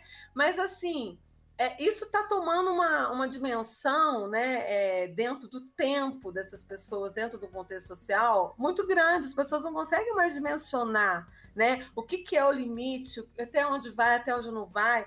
Então as relações realmente elas estão ficando bem assim mais frias, né? Com, com todas Sim. essas questões. E a, a- né, essa geração Z que a gente pode falar aí, que é de 2000 para frente, né, que no Brasil que é considerado, Uhum. é, é uma geração muito descartável, né? Do descartáveis, né? Então é uma, é uma geração que roda muito, é, não gosta de ficar na, naquela coisa é, sempre na, naquela mesmice. Ela sempre está tá em busca de novas é, desafios, coisas inovadoras, Uhum. né? Só que até, até onde, né, vai? Porque Até isso que tudo tem ponto, um né? limite. Exatamente. E o prazo é muito curto para tudo, né? Uma música entra, acaba. Logo, logo em seguida, fez sucesso, teve não sei quantos likes, teve não sei quantos é, acessos, pronto, vamos passar para a próxima. Sim. E, e não, não se tem uma, uma história é, presa, não tem uma história contada, não tem uma história. É tudo muito superficial. Continuidade, né? É tudo muito Sim. superficial. Então, essa superficialidade, ela tá chegando em todos os âmbitos, inclusive nos relacionamentos, né? Onde as pessoas, elas, é, apesar de que o que eu tenho ouvido depois dessa pandemia, com a valorização do relacionamento de quem tem um relacionamento fixo, né? Uhum. que a pandemia fez, fez isso se valorizar muito, né, é, é algo muito, muito latente nas, nas redes sociais ultimamente. A gente vê muita gente Uhum. falando né, nas entrevistas da televisão, né, que é, as pessoas valorizando mais o relacionamento fixo, porque é, as pessoas não podem Foi sair, a ficar longe, não, né? né, não tem quem é, conversar, e não é só por uma questão sexual, né, por uma Uhum. questão de ter alguém, né, De presença, conversa. né? Sim. É, eu acho que, tipo, existe. É tudo muito novo, né? Quando se fala de internet, tudo muda muito rápido também. Uhum. Num minuto alguma coisa tá muito em alto, já não tá mais. E existe uma coisa que as pessoas, todo mundo, quer sempre passar a impressão, a melhor impressão possível na internet, né? Você quer tirar foto do melhor ângulo, do melhor lugar, você quer ir pra um lugar bonito, às vezes tem gente que vai pra um lugar bonito pra tirar uma foto bonita pra postar na internet. Tem gente que quer colocar uma, coloca uma, vida, né? Co- coloca uma roupa bonita só pra tirar uma foto, coloca um sorriso no rosto pra tirar uma foto e às vezes isso não é realidade. E eu acho que para as outras pessoas isso às vezes cria um senso de que tá todo mundo vivendo a melhor vida do mundo. Nossa, fulano tá viajando toda semana. Nossa, fulano só tem roupa bonita, fulano, fulano tem um sorriso bonito, fulano é assim, fulano é assado. E por que que eu não sou assim? E a pessoa começa a absorver essas coisas das, das mídias digitais pra ela, como se todo mundo tivesse vivendo a melhor vida, tivesse muito feliz na vida assim, e ela não. E é- eu acho que isso é um negócio das redes sociais que é uma desumanização. Que é muito difícil você ver alguém falando, pô, gente, hoje eu não tô muito legal. Ô, gente, essa é a roupa que eu fico em casa. Ô, gente, essa aqui é minha casa. eu vou Mostrar tirar... quem você é de verdade. Eu não vou ficar postando né? foto de uma viagem que eu fiz há mostrando. três anos atrás, como se eu fiz agora, sabe? Tipo, tem gente que Uhum. faz isso, tem gente que é nesse Sim, nível. e eu acho que a pandemia ela tem ajudado muito nisso, né? As Uhum. pessoas a caírem na realidade e verem que não é assim, né? Que a Sim. vida real ela é diferente, Sim, né? Que não é E- um conto de fadas. exatamente. E tipo assim, é. Uma coisa. Eu já fui em festas onde as pessoas estavam todo mundo lá com uma cara de, nossa, que lugar chato, que lugar bosta. E aí todo mundo juntava fazer uma, uma foto, todo mundo fazia um sorrisão assim. E gente gravando um videozinho, tipo, ai, nossa, tá muito legal. E aí terminava de gravar o vídeo, sentava num canto, sabe? Eu fiquei tipo, sério que essas pessoas estão assim, nesse lugar? Tipo, pra que fazer isso, sabe? Pra e que na mentir dessa verdade, forma? Matheus, elas não estão enganando aos outros, elas estão enganando a si, Assim mesmo, é. si Hum, é. mesmas. Faz né? sentido, faz Isso- sentido. É, e isso, né, gente, mostra um monte de conflito que tem inserido, né? A pessoa Uhum. pode estar passando por uma. tem uma autoestima baixa, ela pode estar com uma ansiedade, né? Então, atrás disso, ela tem um monte de conflito interno aí que a pessoa pode estar passando, Uhum. né? Que ela, ela se en- encontra um refúgio, na verdade, uma fuga do problema, né? Para não realmente enfrentar aquilo que ela tem, né? Uhum. Com uma, uma, uma vida mais É, superficial. Ela vai usando várias máscaras até, até, né, até enquanto tá, tá bom pra ela, enquanto ela tá... Enquanto ela tem é, uma máscara, tá- ela tá. É, enquanto ela tá tendo máscara, enquanto ela tá conseguindo se esconder, ela vai usando Sim. isso Por isso que até... eu falo que assim, o que você for fazer, faça verdadeiramente. Igual, por exemplo, Sim. acabei de fazer uma postagem aqui no Instagram do nosso podcast. Aí São sim. questões verdadeiras, né? Eu Aham. acho assim que o que eu, o que eu posto são questões verdadeiras, são lugares que eu Uhum. estou, são pessoas que eu gosto, porque eu Sim. quero compartilhar com elas isso. E eu acho assim que Uhum. nesse sentido a rede social ela é positiva, né? Porque Uhum. você é, traz pessoas que estavam longe para perto, igual por exemplo na minha época a gente não tinha internet, né? Na minha época de Uhum. adolescência, na minha época de faculdade, é, quando eu entrei na faculdade a gente fazia trabalho na máquina de escrever ainda e a internet ela chegou na época que eu estava na faculdade. E, Uhum. e, assim, durante todo esse processo, e eu saí da faculdade, e eu perdi contato com muitos amigos, com muitas pessoas, Sim. porque os, tele- os telefones mudaram, as redes de telefone mudaram, a forma de, de, de contato com as pessoas mudaram. E aí depois veio o Orkut, né? Na época veio o Orkut, e eu comecei a encontrar algumas pessoas através do Orkut, mas nem todo mundo tinha, né? E aí, com o passar do tempo, é, veio o Facebook, né? Que é uma das redes sociais que eu utilizo, e através do Uhum. Facebook eu encontrei várias pessoas. Então, assim, as redes Sim. sociais, elas trazem coisas positivas, mas elas trazem Traz. coisas negativas. Mas nem tudo é Sim. negativo e nem tudo é positivo. Nem tudo então é a gente positivo. É, exatamente.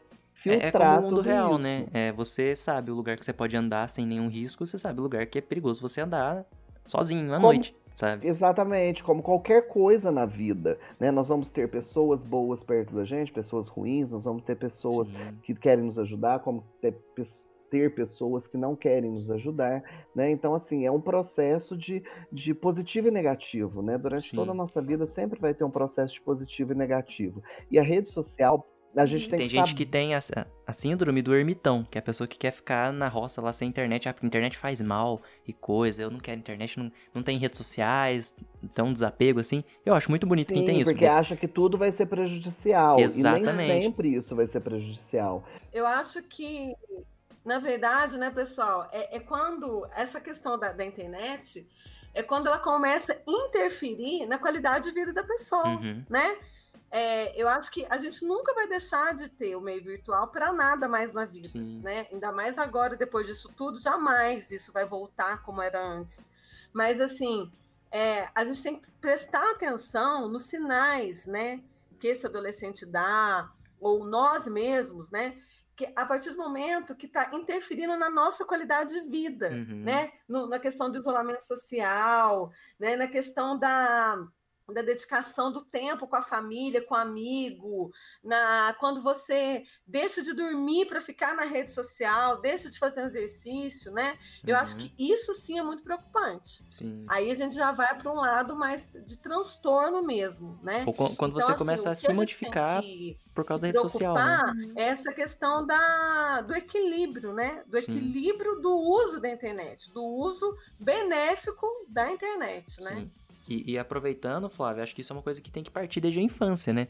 Antigamente, isso foi uma coisa que a gente comentou no programa passado, as pessoas costumavam botar as crianças lá pra assistir desenho e deixar as crianças lá, mas hoje em dia na internet, as coisas funcionam de outra forma. Você, tá- você coloca a criança pra assistir um vídeo no YouTube lá, cinco, seis vídeos depois a criança tá vendo um conteúdo que às vezes não tem nada a ver. Então, acho que, tipo, essa atenção do que a criança tá consumindo na internet, essa atenção no limite do que a criança pode consumir ali no celular, no tablet, na televisão, tem que começar desde a infância, né? É, a gente é, eu falo isso também porque a gente presenciou, chegou a presenciar com a sua sobrinha, Sim, né? eu tenho dois sobrinhos que nasceram nessa geração da internet, né? Então, desde pequenininho, celular, tablet, YouTube, etc.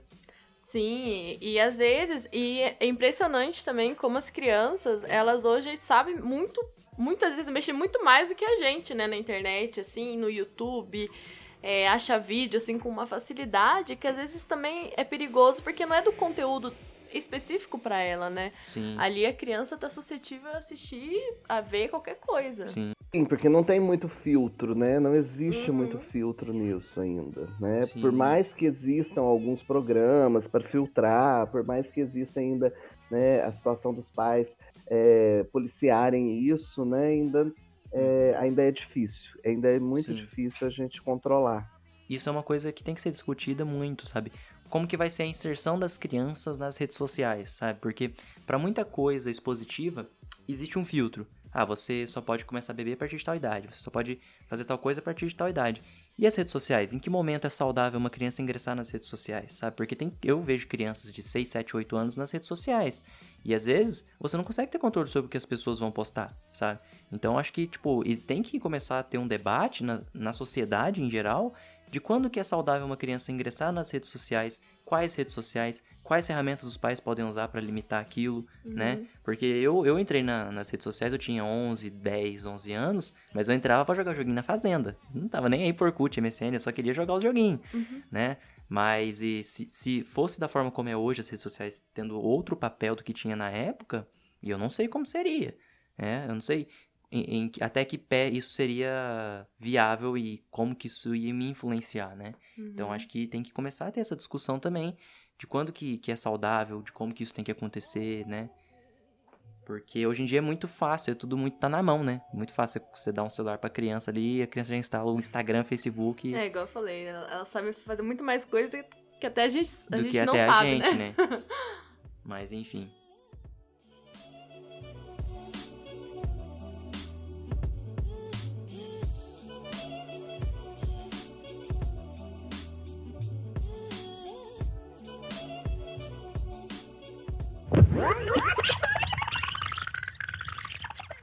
Mas acho que agora a gente podia falar sobre o sexo, né? Que eu acho que é um, um do, do, das três coisas que mais pega ali na adolescência, que a pessoa passa a sentir coisas, né, no corpo dela, como a gente já falou, os hormônios, a puberdade, a puberdade passa a se descobrir e passa a sentir atração pelas pessoas, passa a sentir atração os meninos é, sentem atração pelas meninas ou pelos meninos e tem toda essa, essa parte de se descobrir e descobrir a sexualidade, né, é, do seu corpo e também naquilo que você sente nas outras pessoas. E eu acho que uma coisa é, interessante é a gente falar sobre como que isso entra na vida, né, do adolescente e se isso de, de uma forma prematura, como que isso pode ser uma coisa é, negativa, né? É, não falando no, no, sentido de, tipo, conhecer o que, que é a vida sexual, mas às vezes de, de fato entrar na vida sexual muito cedo e sem saber nada, sem saber né? nada, né? É, a falta da, da, proteção, né? Os perigos de uma doença sexualmente transmissível traz para essa, essa, esse adolescente, né? Sim. né? Que hoje em dia é, é igual, voltando assim um pouquinho falando assim das, da, da falta de responsabilidade afetiva dos adolescentes em relação a começar o relacionamento, um relacionamento pela internet, é você chegar, realmente, chegar pra pessoa, ter a intenção de só é, ter uma relação sexual com a pessoa, não saber nada dessa pessoa, não usar uma proteção. Uhum. E Deus o livre acabar com uma DST.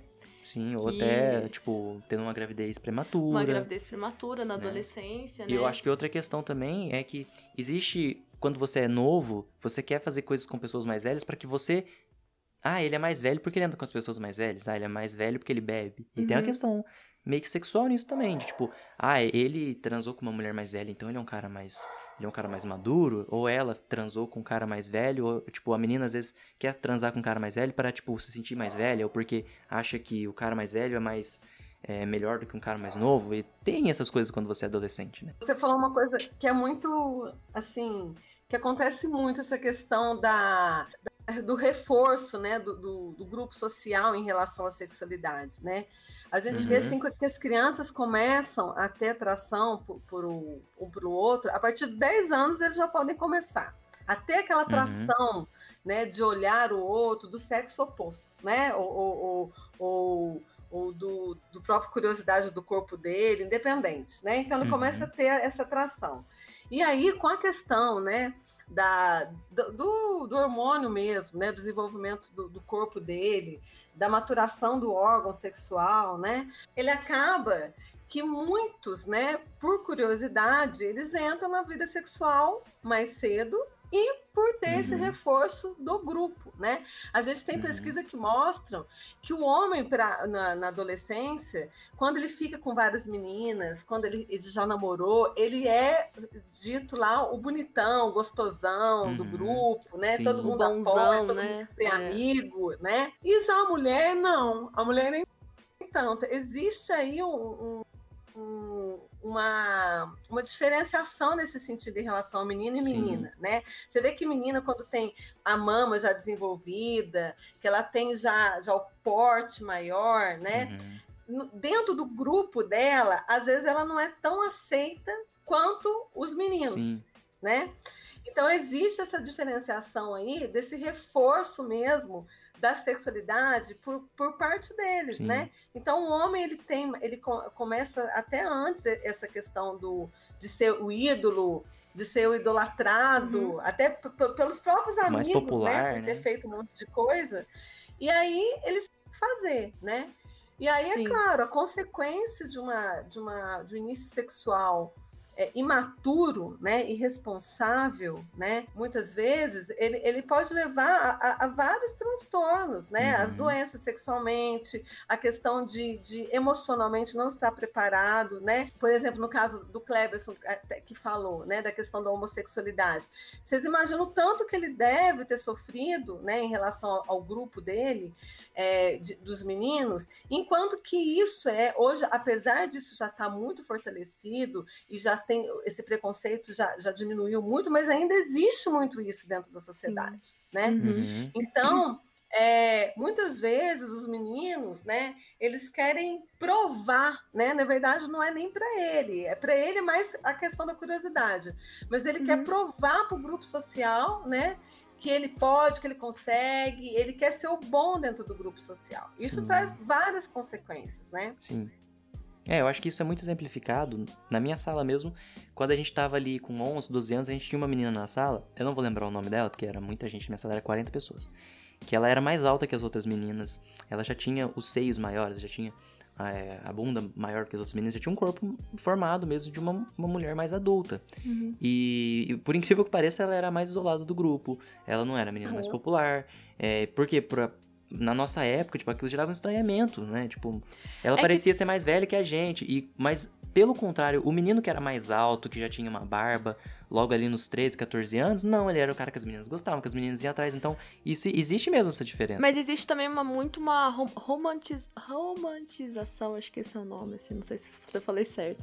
Da, da parte sexual da mulher, entendeu? Por uhum. exemplo, desde a, desde a perda de virgindade da mulher, existe toda essa, essa parte atrás, tipo assim, ah, é, que perder a virgindade é, é, isso, é aquilo. Existe até uma certa pressão para as meninas. E às vezes a, a mulher vai lá, é, às vezes, né? Claro, todo mundo, cada um é cada um. Mas às vezes a menina não tem uma primeira vez que foi totalmente. É, satisfatória para ela. Satisfatória para ela, uhum. ou realmente não foi do jeito que ela imaginou. Ou foi até traumatizante, né? Ou foi até traumatizante. E aquilo, acho que pode causar uma, um, um transtorno nela que às vezes vai ser vai muito difícil. Sim, e vai ser muito difícil dela superar aquilo, Sim, sabe? Porque eu acho que, tipo, a vida sexual é um negócio que ela começa na adolescência e ela vai com você o resto da sua vida, né? Você vai ter relacionamentos pelo resto da sua vida. Uhum. Se você tiver aquilo mal resolvido, se você tiver vergonha daquilo, não conseguir lidar com isso de uma forma boa, você vai ter sempre um ponto dos seus relacionamentos que vai ser um ponto negligente, um ponto ruim, um ponto negativo. E a né? mulher, a menina vista que já perdeu tipo a virgindade, por exemplo, mais cedo, é, mais cedo que as outras meninas do grupo, ela é deixada de lado porque aí vem, vem aquela coisa de tipo assim, ah, a, ela, é, ela é biscate, facinho. ela é facinho, ela dá para todo mundo, Sim. sabe? Vai criando vários, vários rumores até Sim. em cima e, daquela e, tipo, menina. Isso é uma coisa interessante, né? Porque é, na minha época de, de moleque, é, existia muito esse negócio também da masculinidade tóxica, que acontece muito na adolescência. Que é, ah, você não pode demonstrar sentimentos, o homem não chora, homem isso, homem aquilo. E Mas eu e meus amigos... Isso, gente... Matheus, isso já vem é, historicamente, né? Já vem Sim. sendo construído historicamente. Sim. Porque o homem, ele, ele, desde o descobrimento, vamos pegar aqui o Brasil, né? Não vamos até uhum. esquecer antes disso. Mas é, desde o descobrimento do Brasil, existe essa questão de que os homens eram preparados para é, serem os garanhões, né? Uhum. E as uhum. mulheres, não, as mulheres serem as submissas a esses homens. E uhum. a questão do pai, né? O pai sempre, quando o menino tinha é, uma idade entre 12 e 13 anos, né? Mais ou menos na, nessa faixa, faixa etária, o pai levava os meninos, né? Os pais levavam os meninos para conhecerem os bordéis, né? As casas uhum. de prostituição, onde eles tinham as primeiras relações sexuais e a partir disso ele era considerado homem, né? Ele Sim, era tipo um rito a... de passagem, né? Era um momento de passagem, onde ele deixava de ser o adolescente, o menino, na verdade, né? Nem se usava o termo adolescente, né? Então era o menino, ele deixava de ser menino e virava homem. Virava homem. Onde uhum. ele tinha a sua primeira relação sexual. As mulheres, ao contrário disso, né? As mães não levariam as meninas para ter uma relação sexual, Sim. né? Não tinha essa, essa questão. A menina ela tinha que se, se conservar virgem até o casamento Acho que nem prostituto homem não tinha na época, se brincar. Não, não. E assim, o que, que acontece? As meninas, elas tinham que cons- serem conservadas virgens Sim. até a data do casamento. né? Aquele lance da, da aí- Virgem Maria, né? Da E- pureza. E ainda existiam as, a- as situações onde é, a, a família, né, de manhã, depois da lua de mel, pegava-se o lençol onde a moça teve a primeira relação sexual e colocava-se na janela para se ver né, que a mulher ela tinha sangrado e tinha tido sua primeira relação sexual, Uhum. provando que era virgem. Né? Sim. É, gente, que- que aqueles filmes né, de época que a gente vê que mostra, né? Que a, que a a a mulher já tinha, já tinha tido um relacionamento, que vai casar, e que eles davam, né, para ela um, um saquinho de, de, de- com alguma coisa, com sangue, né? Alguma coisa, ela Tripas de estourar na hora. porco, né? Uhum. é, da relação para mostrar que ela era virgem, né? Então isso era muito Uhum. importante na época, né? E isso veio se constituindo né, durante o período Aham. histórico, né, de, de, de, de evolução histórica, vamos dizer assim, até os dias de hoje. Então, assim, Sim. a constituição, a formação, né, ela, ela, a base de tudo isso, essa base sexual de, de, de constituição masculina e feminina, ela veio sendo amparada dentro dessa situação. né? Então, assim, se desfazer isso hoje, até hoje, ainda não é tão fácil. Uhum, É, é bem complicado. E tipo assim, isso é uma coisa é, que veio e veio, foi e veio na sociedade, né? Existiam sociedades lá atrás na antiguidade que eram mais liberais com questões sexuais, etc. Mas a partir do momento que, eu acho que na, mais ou menos na Idade Média, né? Quando o cristianismo tomou conta de toda a Europa, criou-se essa imagem de que o sexo era uma coisa demonizada, né? As relações Sim, sexuais, criou- etc. criou- foram criadas regras para as questões sexuais, como Uhum. eram criadas regras para todas as Sim. situações sociais. né? Isso é uma coisa Então, refletida, acho que até na arte, né? Você tinha quadros com mulheres nuas, aquelas pinturas, a Vênus, né? Etc. Você tinha até uma certa idealização do corpo perfeito ali na Sim, época. mas e, elas e eram bem você... aceitas, Matheus. É, dentro da arte, por exemplo, isso acontecia, elas eram bem Aham. aceitas porque elas remetiam a deuses gregos né? Ou a deuses romanos, enfim, aos deuses. Então, quando tinha essa né? idealização do corpo perfeito dos deuses, isso era aceito. Mas quando se pintava Uhum. alguém nu que não era um deus, já não tinha boa, né? Já não era bem visto, não era bem, Bem não visto, tinha um olhar muito E aí você, positivo. você tem, você tem é, aquela coisa de a pintura dos reis, de- das rainhas, sempre com aquelas roupas pomposas, né? E eu acho que até ali, até a era, a era vitoriana, né? É, Sim. mais ou menos onde os homens usavam perucas, etc. Que era toda uma questão, é, tipo, de, de muita roupa, muito vestidos, muito escandalosos, etc, né? Mas é, assim, e tem toda uma, uma, uma, história, tem todo um contexto. Igual, por exemplo, hoje o salto alto, que virou um objeto de desejo sexual, não somente um Uhum. objeto de estética, né? Mas existe também Uhum. toda uma contextualização sexual em cima do salto alto. Ele surgiu com os homens e não com as mulheres. Quem- né? Tanto é que o salto 15 foi pelo, por causa do Luiz XV e assim por diante. Então tem toda um- um- uma situação. Mas a história ela contribui muito para todo esse processo, né? É, de sexualização da, da, da, da massa, né, de sexualização da- das situações. Igual, por exemplo, às vezes as pessoas é, criticam muito é, o funk pela, pela forma né, e pela letra que são colocadas a, a questão da mulher na sociedade, a questão da, da sexualização das pessoas ou da Uhum. sexualidade das pessoas, né? Mas Uhum. não só no funk, como em outras letras de outras músicas, de outros ritmos, também existe isso. Só que às Sim. vezes não tá tão explícito, né? Não tá tão, Exatamente. tão, é, tão na cara, vamos dizer assim, Uhum. é, Quanto- como está no funk. Só que Sim. é o lugar de onde se fala. Né? Então, por exemplo, se eu estou na favela, na antiga favela, que hoje a gente chama de comunidade, né? que, Uhum. que antes as pessoas chamavam de favela, é, o que, que acontece? As pessoas elas tinham um, um posicionamento, né? É, elas tinham, não, elas têm um posicionamento diante daquilo que elas vivenciam. O que, que elas vivenciam? Tem os bailes Uhum. funks, tem as histórias né, que acontecem nas favelas, da mesma forma que nas outras músicas a gente tem isso também. Na música clássica, na música erudita, na música é, na, na, na, na MPB, né? E etc e tal. Né? Então sempre existe essa questão de é, do meio em que você está e a forma com que é, as, pessoas, as pessoas vivem naquele lugar.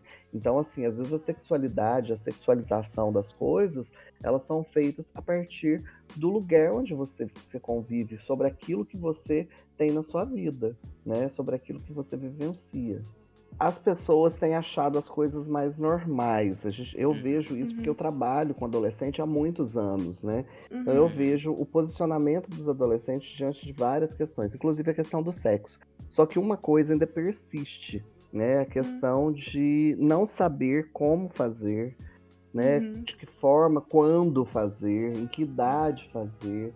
E, e, e, assim, muitas das vezes a gravidez na adolescência, por exemplo, é uma questão que acontece muito, porque mesmo nós temos, nós, nós todos nós temos hoje em dia muita informação dentro da, das redes sociais, dentro da televisão, enfim, a, a nossa volta, né, mesmo a gente tendo tanta, tanta informação, é, as pessoas elas ainda fazem de conta que não, não, não conhecem ou não querem conhecer as uhum, informações que estão à sua volta.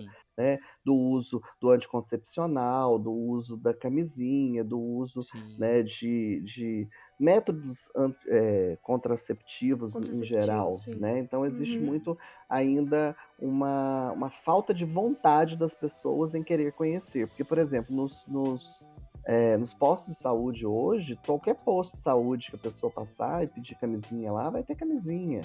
Se você uhum. quiser é, ir ao médico da, né, na, na, rede pública, né, gratuito, você vai lá, ele vai te receitar um anticoncepcional, você vai fazer um exame, enfim, você vai conseguir o anticoncepcional no próprio posto de saúde. Sim. Não há a, a, a, necessidade de se engravidar hoje na adolescência, Sim. né? E, eu, não, não eu vejo motivos. Uhum. Eu, vejo, eu vejo também muita vergonha do adolescente em querer falar sobre sexo, sabe?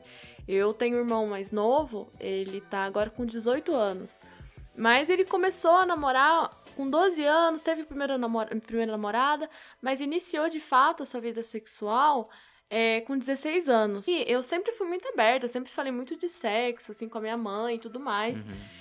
E eu, eu falava para ele, falava, se você quiser conversar, eu tô à disposição, você pode falar comigo, tudo mais. E ele sempre teve muita resistência em falar sobre sexo, sempre teve muita vergonha. Inclusive a namorada dele, que é mais nova que ele, também tinha muita vergonha. Sim, isso é uma coisa que acontece entre os meninos. Sim. Porque os meninos, eles falam, ah, fiquei com a menina lá, transei com a menina uhum. lá. Mas eles não falam, tipo, sobre sexo, uhum. sobre penetração, sobre, tipo, uso de camisinha, sobre. Eles não falam. E, tipo assim, é, é, são dúvidas que, por exemplo, a gente. Eu saberia, assim, falar, mas, igual você falou, os meninos é muito, muito mais difícil de falar Sim. sobre sexo. Não, né? eu, eu, eu participei de uma família que ninguém falava sobre isso. Não existia, né? uhum. né? É, ninguém falava sobre sexo, nunca. Mas como que eu tinha instrução de, da vida sexual? Na escola. Uhum. Eu tive palestras no quando eu fiz Senac, que eu fiz curso no Senac, quando eu tive é, na, na minha própria escola estadual, né? Uhum. Eu tive palestras sobre doenças sexualmente transmissíveis, sobre o uso de preservativos. É, inclusive, na palestra do Senac, deram camisinha para os alunos, porque a gente já era mais adolescente. Já era mais adolescente, não, a gente tinha 14, 15 anos, a gente estava naquela fase mesmo. Uhum. Então, tipo assim, é, ignorar que existe não vai prevenir o seu filho de não fazer, né? Eu acho que tem que existir essa conversa. É, e eu acho que, tipo, conversar na adolescência sobre a vida sexual, mas antes disso já tem que existir uma conversa entre pais e filhos sobre sexualidade, ó. Isso aqui é uma, uma parte do seu corpo que é sua. É, lembrando que sexualidade não vai ser você ensinar seu filho a fazer sexo. Não. Sexualidade é conversar com, no caso, o Matheus tá dando exemplo, tipo, conversar com uma criança é, para que isso evite é, traumas como ser abusadas. Traumas, não, é, isso, acontecimentos como ser abusado, sexualmente, né? De, por exemplo, assim, é, essa parte do seu corpo é sua, você não Sim. pode deixar ninguém tocar, você tem que falar para alguém se alguém tocar. E eu acho que falta muito disso, porque Sim. tem muito adulto hoje em dia que sabendo disso, às vezes sabe, dá aquele estralo e fala tipo, nossa, isso aconteceu comigo quando eu era criança. Sim, não, e tipo assim, é, tem que existir isso, porque é, a ideia que a gente teve quando a gente a ideia de criar o podcast, até a ideia desse episódio surgiu numa conversa entre eu e Mariana, onde a gente viu um perfil numa rede social, onde pessoas contavam abusos que sofreram. Tipo, ah, eu sofri um abuso com tal idade e tal. E, o, e é uma coisa mais regional. Então, o número de casos de pessoas abusadas sexualmente na região é muito grande para a região, para cidades que tem em volta. É muita gente. É um número horroroso, alarmante. Sim, o, o, o Matheus, e essa situação é mais comum do que as pessoas imaginam. Sim. É, eu fiz um trabalho há um tempo atrás, né, um, há dois anos atrás, inclusive eu fui apresentar esse trabalho lá na, no, no, Uruguai, na universidade uhum. lá, foi um trabalho que eu fiz de pesquisa sobre bullying nas escolas. Foi, na verdade, até, sim, às vezes quando eu conto algumas histórias da minha vida, as pessoas pensam que eu fiz esse trabalho justamente por eu ter passado é, bullying ou coisa desse tipo. E, na verdade, nem foi. Foi um aluno meu da, da, da graduação, né, eu dava aula no curso de Educação Física, e uhum. esse aluno, ele queria fazer um trabalho sobre bullying, perguntou se eu poderia orientar o trabalho, enfim, eu orientei o trabalho. E nós criamos um questionário, e esse questionário foi aplicado numa escola que ele, traba... que ele estudava, enfim, que ele estudou, e que ele foi colher, né? E a partir desse, desse questionário que ele criou, eu resolvi é, ampliar a pesquisa e no final das contas eu montei uma pesquisa muito maior e né, junto com outro aluno do curso de pedagogia na época, né, isso em 2017, nós é, aplicamos o questionário, fizemos uma, uma, pesquisa bem maior, era um questionário uhum. sobre bullying, né? E, e, e, situações que os adolescentes eles já tinham passado bullying, como tinham passado. E no final das contas, tinha um, um, uma parte do questionário que tinha uma abertura para que eles colocassem é, alguma coisa que eles tivessem de insatisfação. O questionário era um questionário fechado e no final tinha um espaço para, olha, se você quiser dizer alguma coisa, se você quiser colocar alguma coisa, sinta-se à vontade aqui embaixo sobre o questionário, sobre Sim. o que né, você sentiu e tudo mais. E uhum. assim, essa, essa parte não entraria no, no, no na pesquisa, mas só para por curiosidade, para a gente saber o que, que, eles sentiram do questionário.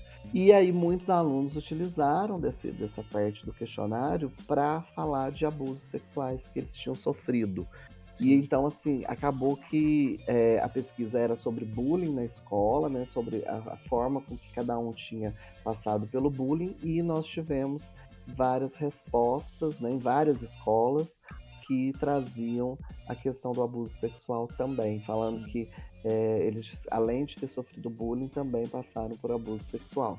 Então, assim, não foi uma quantidade muito pequena, foi uma quantidade grande, inclusive, Sim. e todos utilizaram o mesmo espaço para escrever sobre isso, o que nos chocou muito. É uma coisa triste, uma coisa complicada, porque ela pode acontecer em qualquer ambiente, né? Às vezes a criança tá com os pais em um local público e aí ela vai em, tipo, vai, por exemplo, num parquinho, vai num brinquedo e aí tem esse cara que ele, ele trabalha no brinquedo, ele vai apertar o cinto da criança, ele ele toca essa criança de uma forma abusiva. E algum desses casos que foi exposto na Sim, rede social era for, disso, foram né? coisas desse tipo. Ou pode ser numa festa onde o uso de álcool, é, o uso de, de drogas, às vezes a pessoa com a cabeça meio entorpecida acabou é, indo parar em uma situação desfavorável, onde uma pessoa que ela não conhecia ou que ela não deu a liberdade abusou dela, ou às vezes até o, o pior dos casos, na minha opinião. também tem que tomar muito cuidado, porque às vezes Sim. a pessoa também age sem a intenção e uhum. a pessoa também interpreta como intencional, né? Sim. E, e, outra, eu acho que isso. É, e o pior dos casos, na minha opinião, que é o abuso dentro da própria casa, né? Com familiares, Sim. tios, pessoas mais velhas. Então, tem que existir isso. As crianças, elas têm que saber é, sobre essas coisas, têm que saber que, que isso pode acontecer com elas e como que elas devem agir, que elas devem contactar um responsável, que isso é, não é certo. E eu acho que, tipo, isso é uma coisa que, voltando agora um pouco mais para essa parte é, sobre adolescência, né, sobre um abuso que pode acontecer na adolescência, os adolescentes em si, eles têm que ter a consciência também é, de que é, acabar com esses preconceitos de menino e menina. Ah, porque o menino pode e a menina não pode. Porque isso contribui também para que o garoto se sinta no direito de fazer, de ter uma relação sexual com a menina, mesmo ela falando que não, mesmo ela, ela negando, sabe? Tipo, não dando a permissão. Dando a permissão. E aí, o que acontece, nem uma das piores partes também é que depois as pessoas descredibilizam essa menina. Ah, ela tá mentindo, ela tá tentando, tá, tá mentindo aí para aparecer, tá chamando atenção, tá chamando né? atenção né? Tipo, e ficam do lado da pessoa que tá fazendo a coisa errada, sabe? Tipo, dão, em vez de dar o, o, a semente da dúvida, vamos dizer assim, ficam do lado da pessoa que tá agindo errado, passam a mão na cabeça da pessoa que tá agindo errado. E uma outra coisa que acontece muito também é, por exemplo, essa esse adolescente ter sofrido um abuso, às vezes durante a infância, é, alguma fase da infância, e ela ter muito. É, ter algum Ressentido, né? transtorno Ficar ressentida. por causa disso. E às Uhum. vezes esse transtorno, por todos os problemas que ela tá passando na adolescência, às vezes pode voltar isso Tá à tona, enraizado né? lá atrás, tá né? enraizado, uma coisa que enraizou nela Uhum. e que vai causar, pode causar, pode prejudicar a adolescência dela, pode prejudicar Sim. a vida adulta dela, Por exemplo, né? não, não conseguir iniciar na vida sexual porque há muito tempo atrás se sentiu muito mal por alguma coisa que aconteceu com ela. E aí essa pessoa tem dificuldade de iniciar na vida sexual porque tem esse trauma, Uhum, né? E não sabe com quem falar sobre isso. Gente, eu, eu assim, em relação ao abuso, eu a minha tese de, do- de mestrado foi, eu fiz exatamente isso. Eu, eu fiz Uhum. um estudo com 112 universitários e que eu avaliei a consequência do abuso sexual na infância na vida Sim. adulta. Eu, eu avaliei 112 universitários, né? E eu usei um questionário com perguntas de, de- em relação à sexualidade em geral, né? É, é, com que frequência conversava sobre sexo, é, que tipo de preservativo, Uhum. né? E até se, se considerava abusado ou não, né? E qual a consequência? O interessante que eu acho também é que muitas, muitas coisas desse meu trabalho, inclusive também eu apresentei nos congressos brasileiros, né? é, de psicologia, e eu até tenho, eu até a gente fez um, um capítulo de, um- de um livro, o livro chama As Faces da Violência, tem um capítulo meu nesse livro que fala exatamente desse trabalho que eu fiz. A gente vê muito que as pessoas às vezes não considera, é, por exemplo, uma passada de mão, né, um carinho diferente como abuso sexual. Uhum. É, é- é muito, é muito enraizado né, é, a questão da, da violência mesmo, da, da penetração. Sim. Então as pessoas consideram muito a questão da violência, de abuso, só a penetração. E não é, né? Uhum. A gente tem um abuso sexual que tem várias modalidades e tem a violência sexual, né? Uhum. Então, assim, muitas das vezes falaram que não tinham sido abusados. E aí, na hora que a gente colocava é, qual tipo de, de, de comportamento você já sofreu? Ai, uma, uma passada de mão, um carinho mais, mais, mais, assim, mais forte. Eles colocavam e não se sentiam abusadas, né? Uhum. E uma outra coisa que a gente viu também é assim: muitos não relatavam que tinha sido abusado. Mas quando a gente ia pegar a- a- o desenho da figura humana, que a gente ia- que, é um, que é um teste que a gente tem dentro da psicologia, que é um teste projetivo, e ele tem a- a- os indicadores que, que, que mostram né, um possível abuso sexual, a gente via né, que muitos ainda têm vergonha em falar, têm medo de falar, e quem fala, fala muito. Né? Gente- eu tive pessoas que relatavam que quando eu ia falar nisso, que falava assim, olha, posso conversar com você depois? Aí Uhum. ficava, às vezes, gente, uma hora conversando, que nunca tinha falado com alguém, que sofreu isso a vida inteira, né?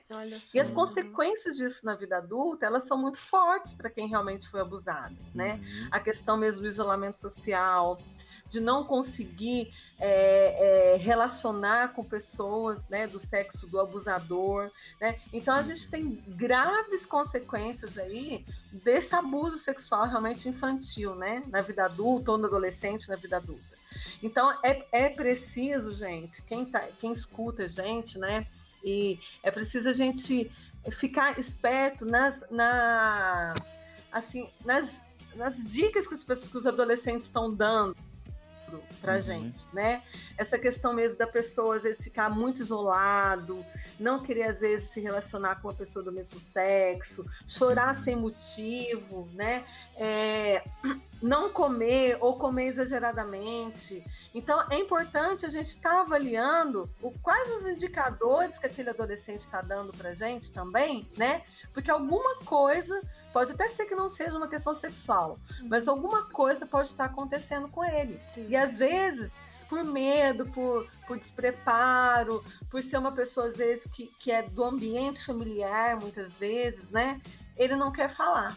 Então, Uhum. isso é importante a gente realmente prestar atenção, né? Sim. Eu acho que ne- nesse caso, assim como muitos outros que a gente já citou, o principal remédio, vamos dizer assim, para esse tipo de coisa é a informação, o diálogo, a explicação, o fazer entender, né? Uhum. De fato, para que essas coisas sejam prevenidas, né? É, Vamos não dizer evitar de conversar com o adolescente, com a criança, sobre assuntos assim. importantes. Sim. Entendeu? Tipo assim, desde do, da, do começo, da, da iniciação, tipo, na, na, na vida, assim, com a vida social, assim, o álcool, né? Mostrar que existem, existem perigos, existem...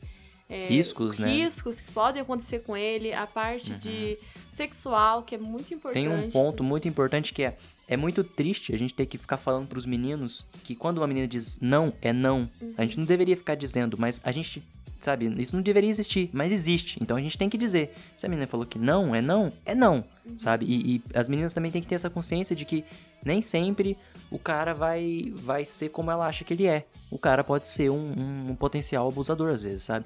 Às vezes a menina acha que ele vai parar em um determinado momento, mas ele não tá disposto a parar, sabe? Então, é, saber avaliar um pouco dos riscos também é, é muito importante você ter a sua integridade física.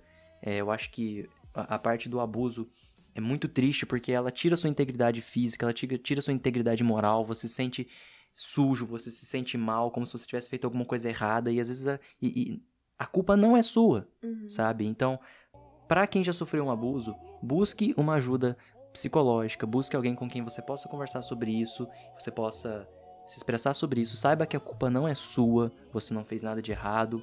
é, não importa qual circunstância seja, qual roupa você estava usando, em qual circunstância isso aconteceu.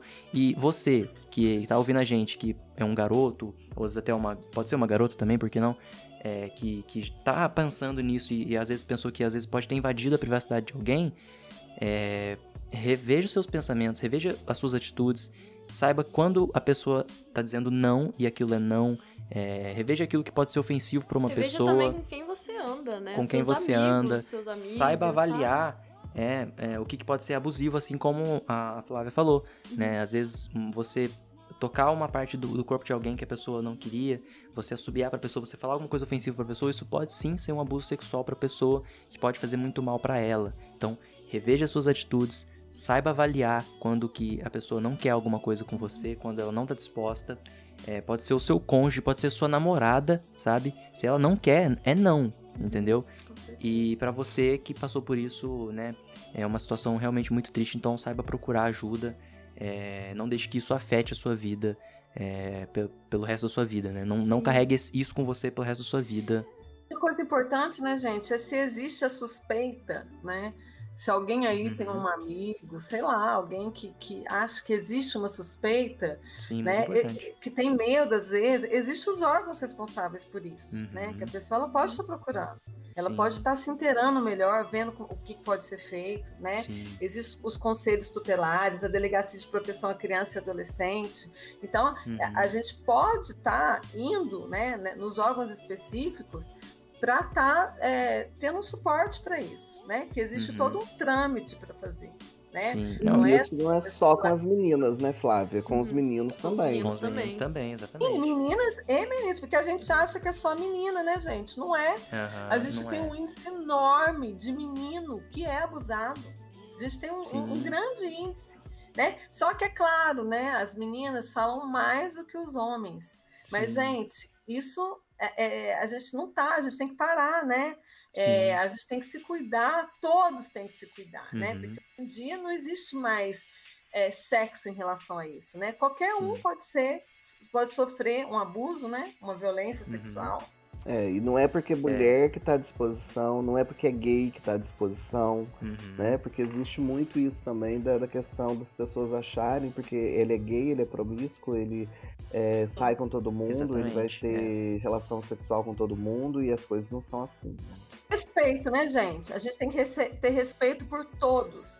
Né? Sim, é aquela é. história, o que a gente não quer que faça com a gente, a gente não tem que fazer com os outros. É um clichê? É, mas é a pura outros. verdade. A Exatamente. gente tem que ter respeito por todo mundo, né? Não é Uhum. porque você não gosta que você não tem que respeitar o outro que é. Sim. Isso não tem nada a ver. Nós temos que Não, é. aceitar a diversidade, né? A Com diversidade certeza. já está entre nós, Não tem como a gente não, não trabalhar a diversidade. Não é porque a menina tá com roupa curta que isso te abre brecha pra ir lá passar a mão na bunda dela. Não é porque ela tá com roupa curta que isso abre margem para você ir lá fazer um comentário sobre o corpo dela é, de uma forma agressiva. Ou mesmo que de uma outra forma que às vezes nem parece agressiva, mas é ofensivo para ela. E uma, né? outra, uma, uma, uma outra atitude que a gente pode ter, às vezes vendo um abuso é, sabendo de um abuso, é a gente também se posicionar, Sim. sabe? A gente também se movimentar, se juntar, é, por não só pela empatia, assim, sabe? Da, por outra pessoa, mas também para que a gente consiga cada vez mais eliminar isso, Sim. sabe? Eliminar os índices, Sim. que é muito difícil. É o machismo né, racismo, qualquer preconceito, ele é muito enraizado, como a gente já Sim. falou aqui, né? E, e, e, a questão dos meninos mesmo, da sexualidade, tipo, de sofrer um abuso, a questão do, da masculinidade tóxica, né? De isso não permitir que você fale sobre isso, porque você vai ser menos homem se você admitir uhum. uma coisa assim, né?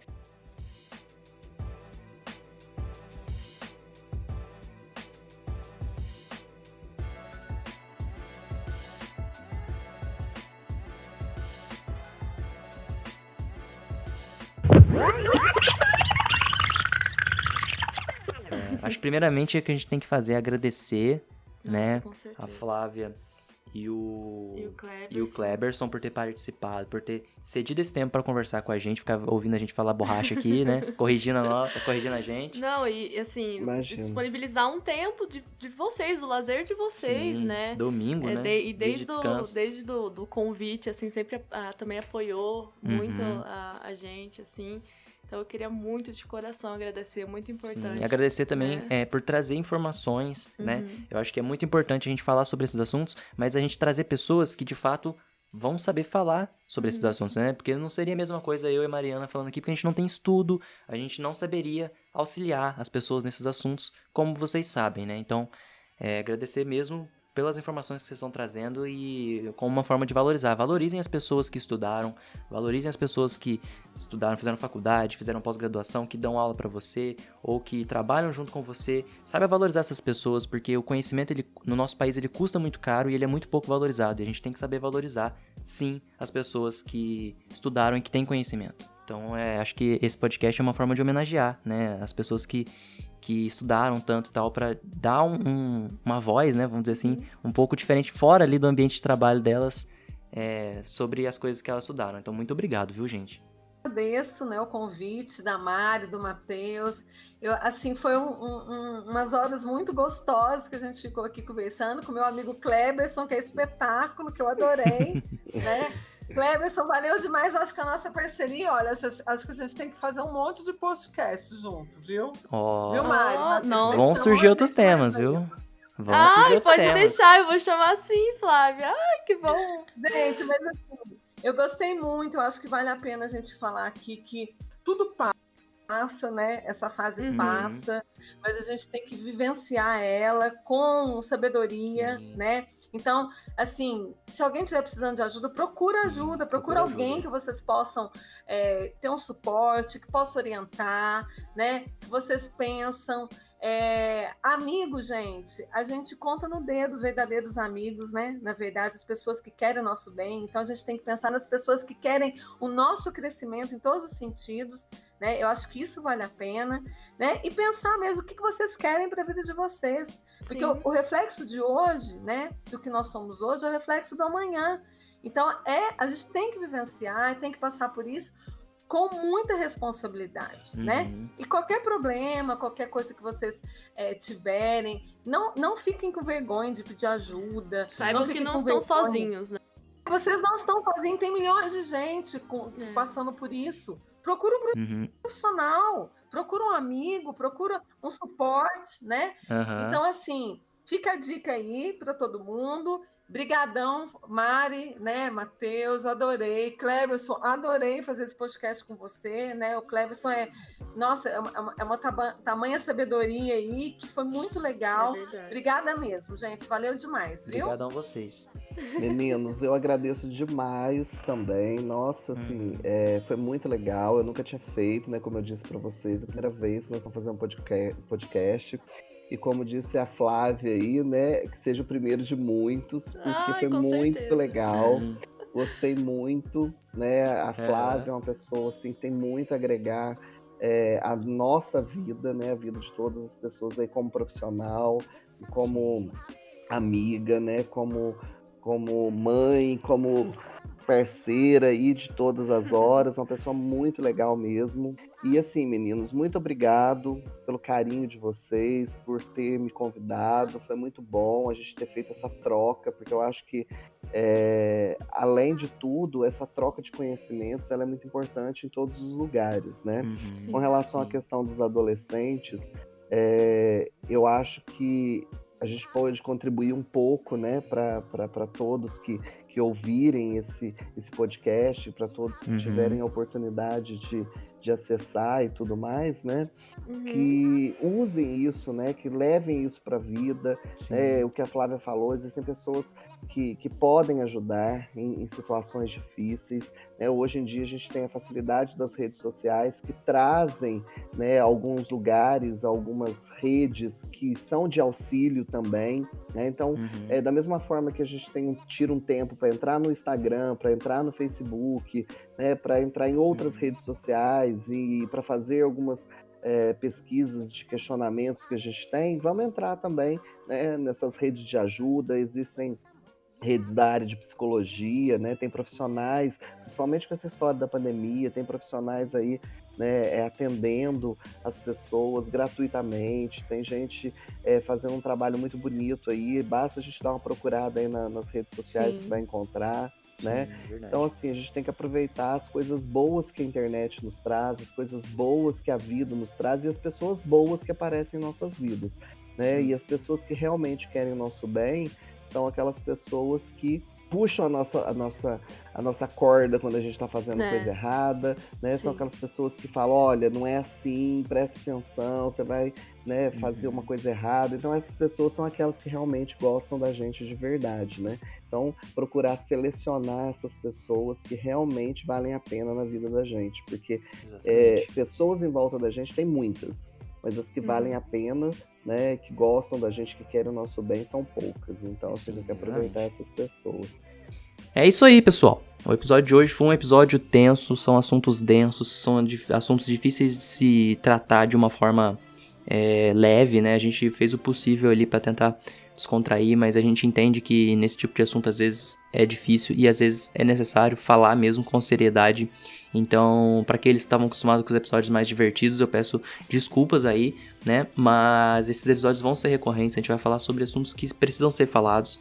É, não, po não podemos negligenciar né, a saúde dos nossos jovens, afinal, são as pessoas que vão construir o futuro do mundo, né? São os futuros professores, os futuros patrões, os futuros empregados, os futuros tudo, né? Então, a gente precisa sim falar sobre a saúde mental deles, precisa falar sobre é, o que está acontecendo na vida deles e eu acho que é, é muito importante que todo mundo fale sobre isso e é muito importante que você se tiver algum amigo, alguém próximo que esteja passando por dificuldades, por momentos difíceis em relação a alguma das coisas que a gente falou, indique esse episódio para essa pessoa, pode ser de grande auxílio, né? Sim, e também a gente vai disponibilizar é, alguns sites, alguns até telefones que você pode usar de ajuda, usar para mandar é, para os seus amigos é, que talvez passem por estejam passando por isso. A gente vai deixar nosso, nossa DM aberta, gente. Se vocês quiserem mandar sugestões de, de temas parecidos com esse, se vocês quiserem simplesmente conversar. Mandar com... um feedback, né, a respeito desse último episódio. Conversar com a gente, falar alguma coisa.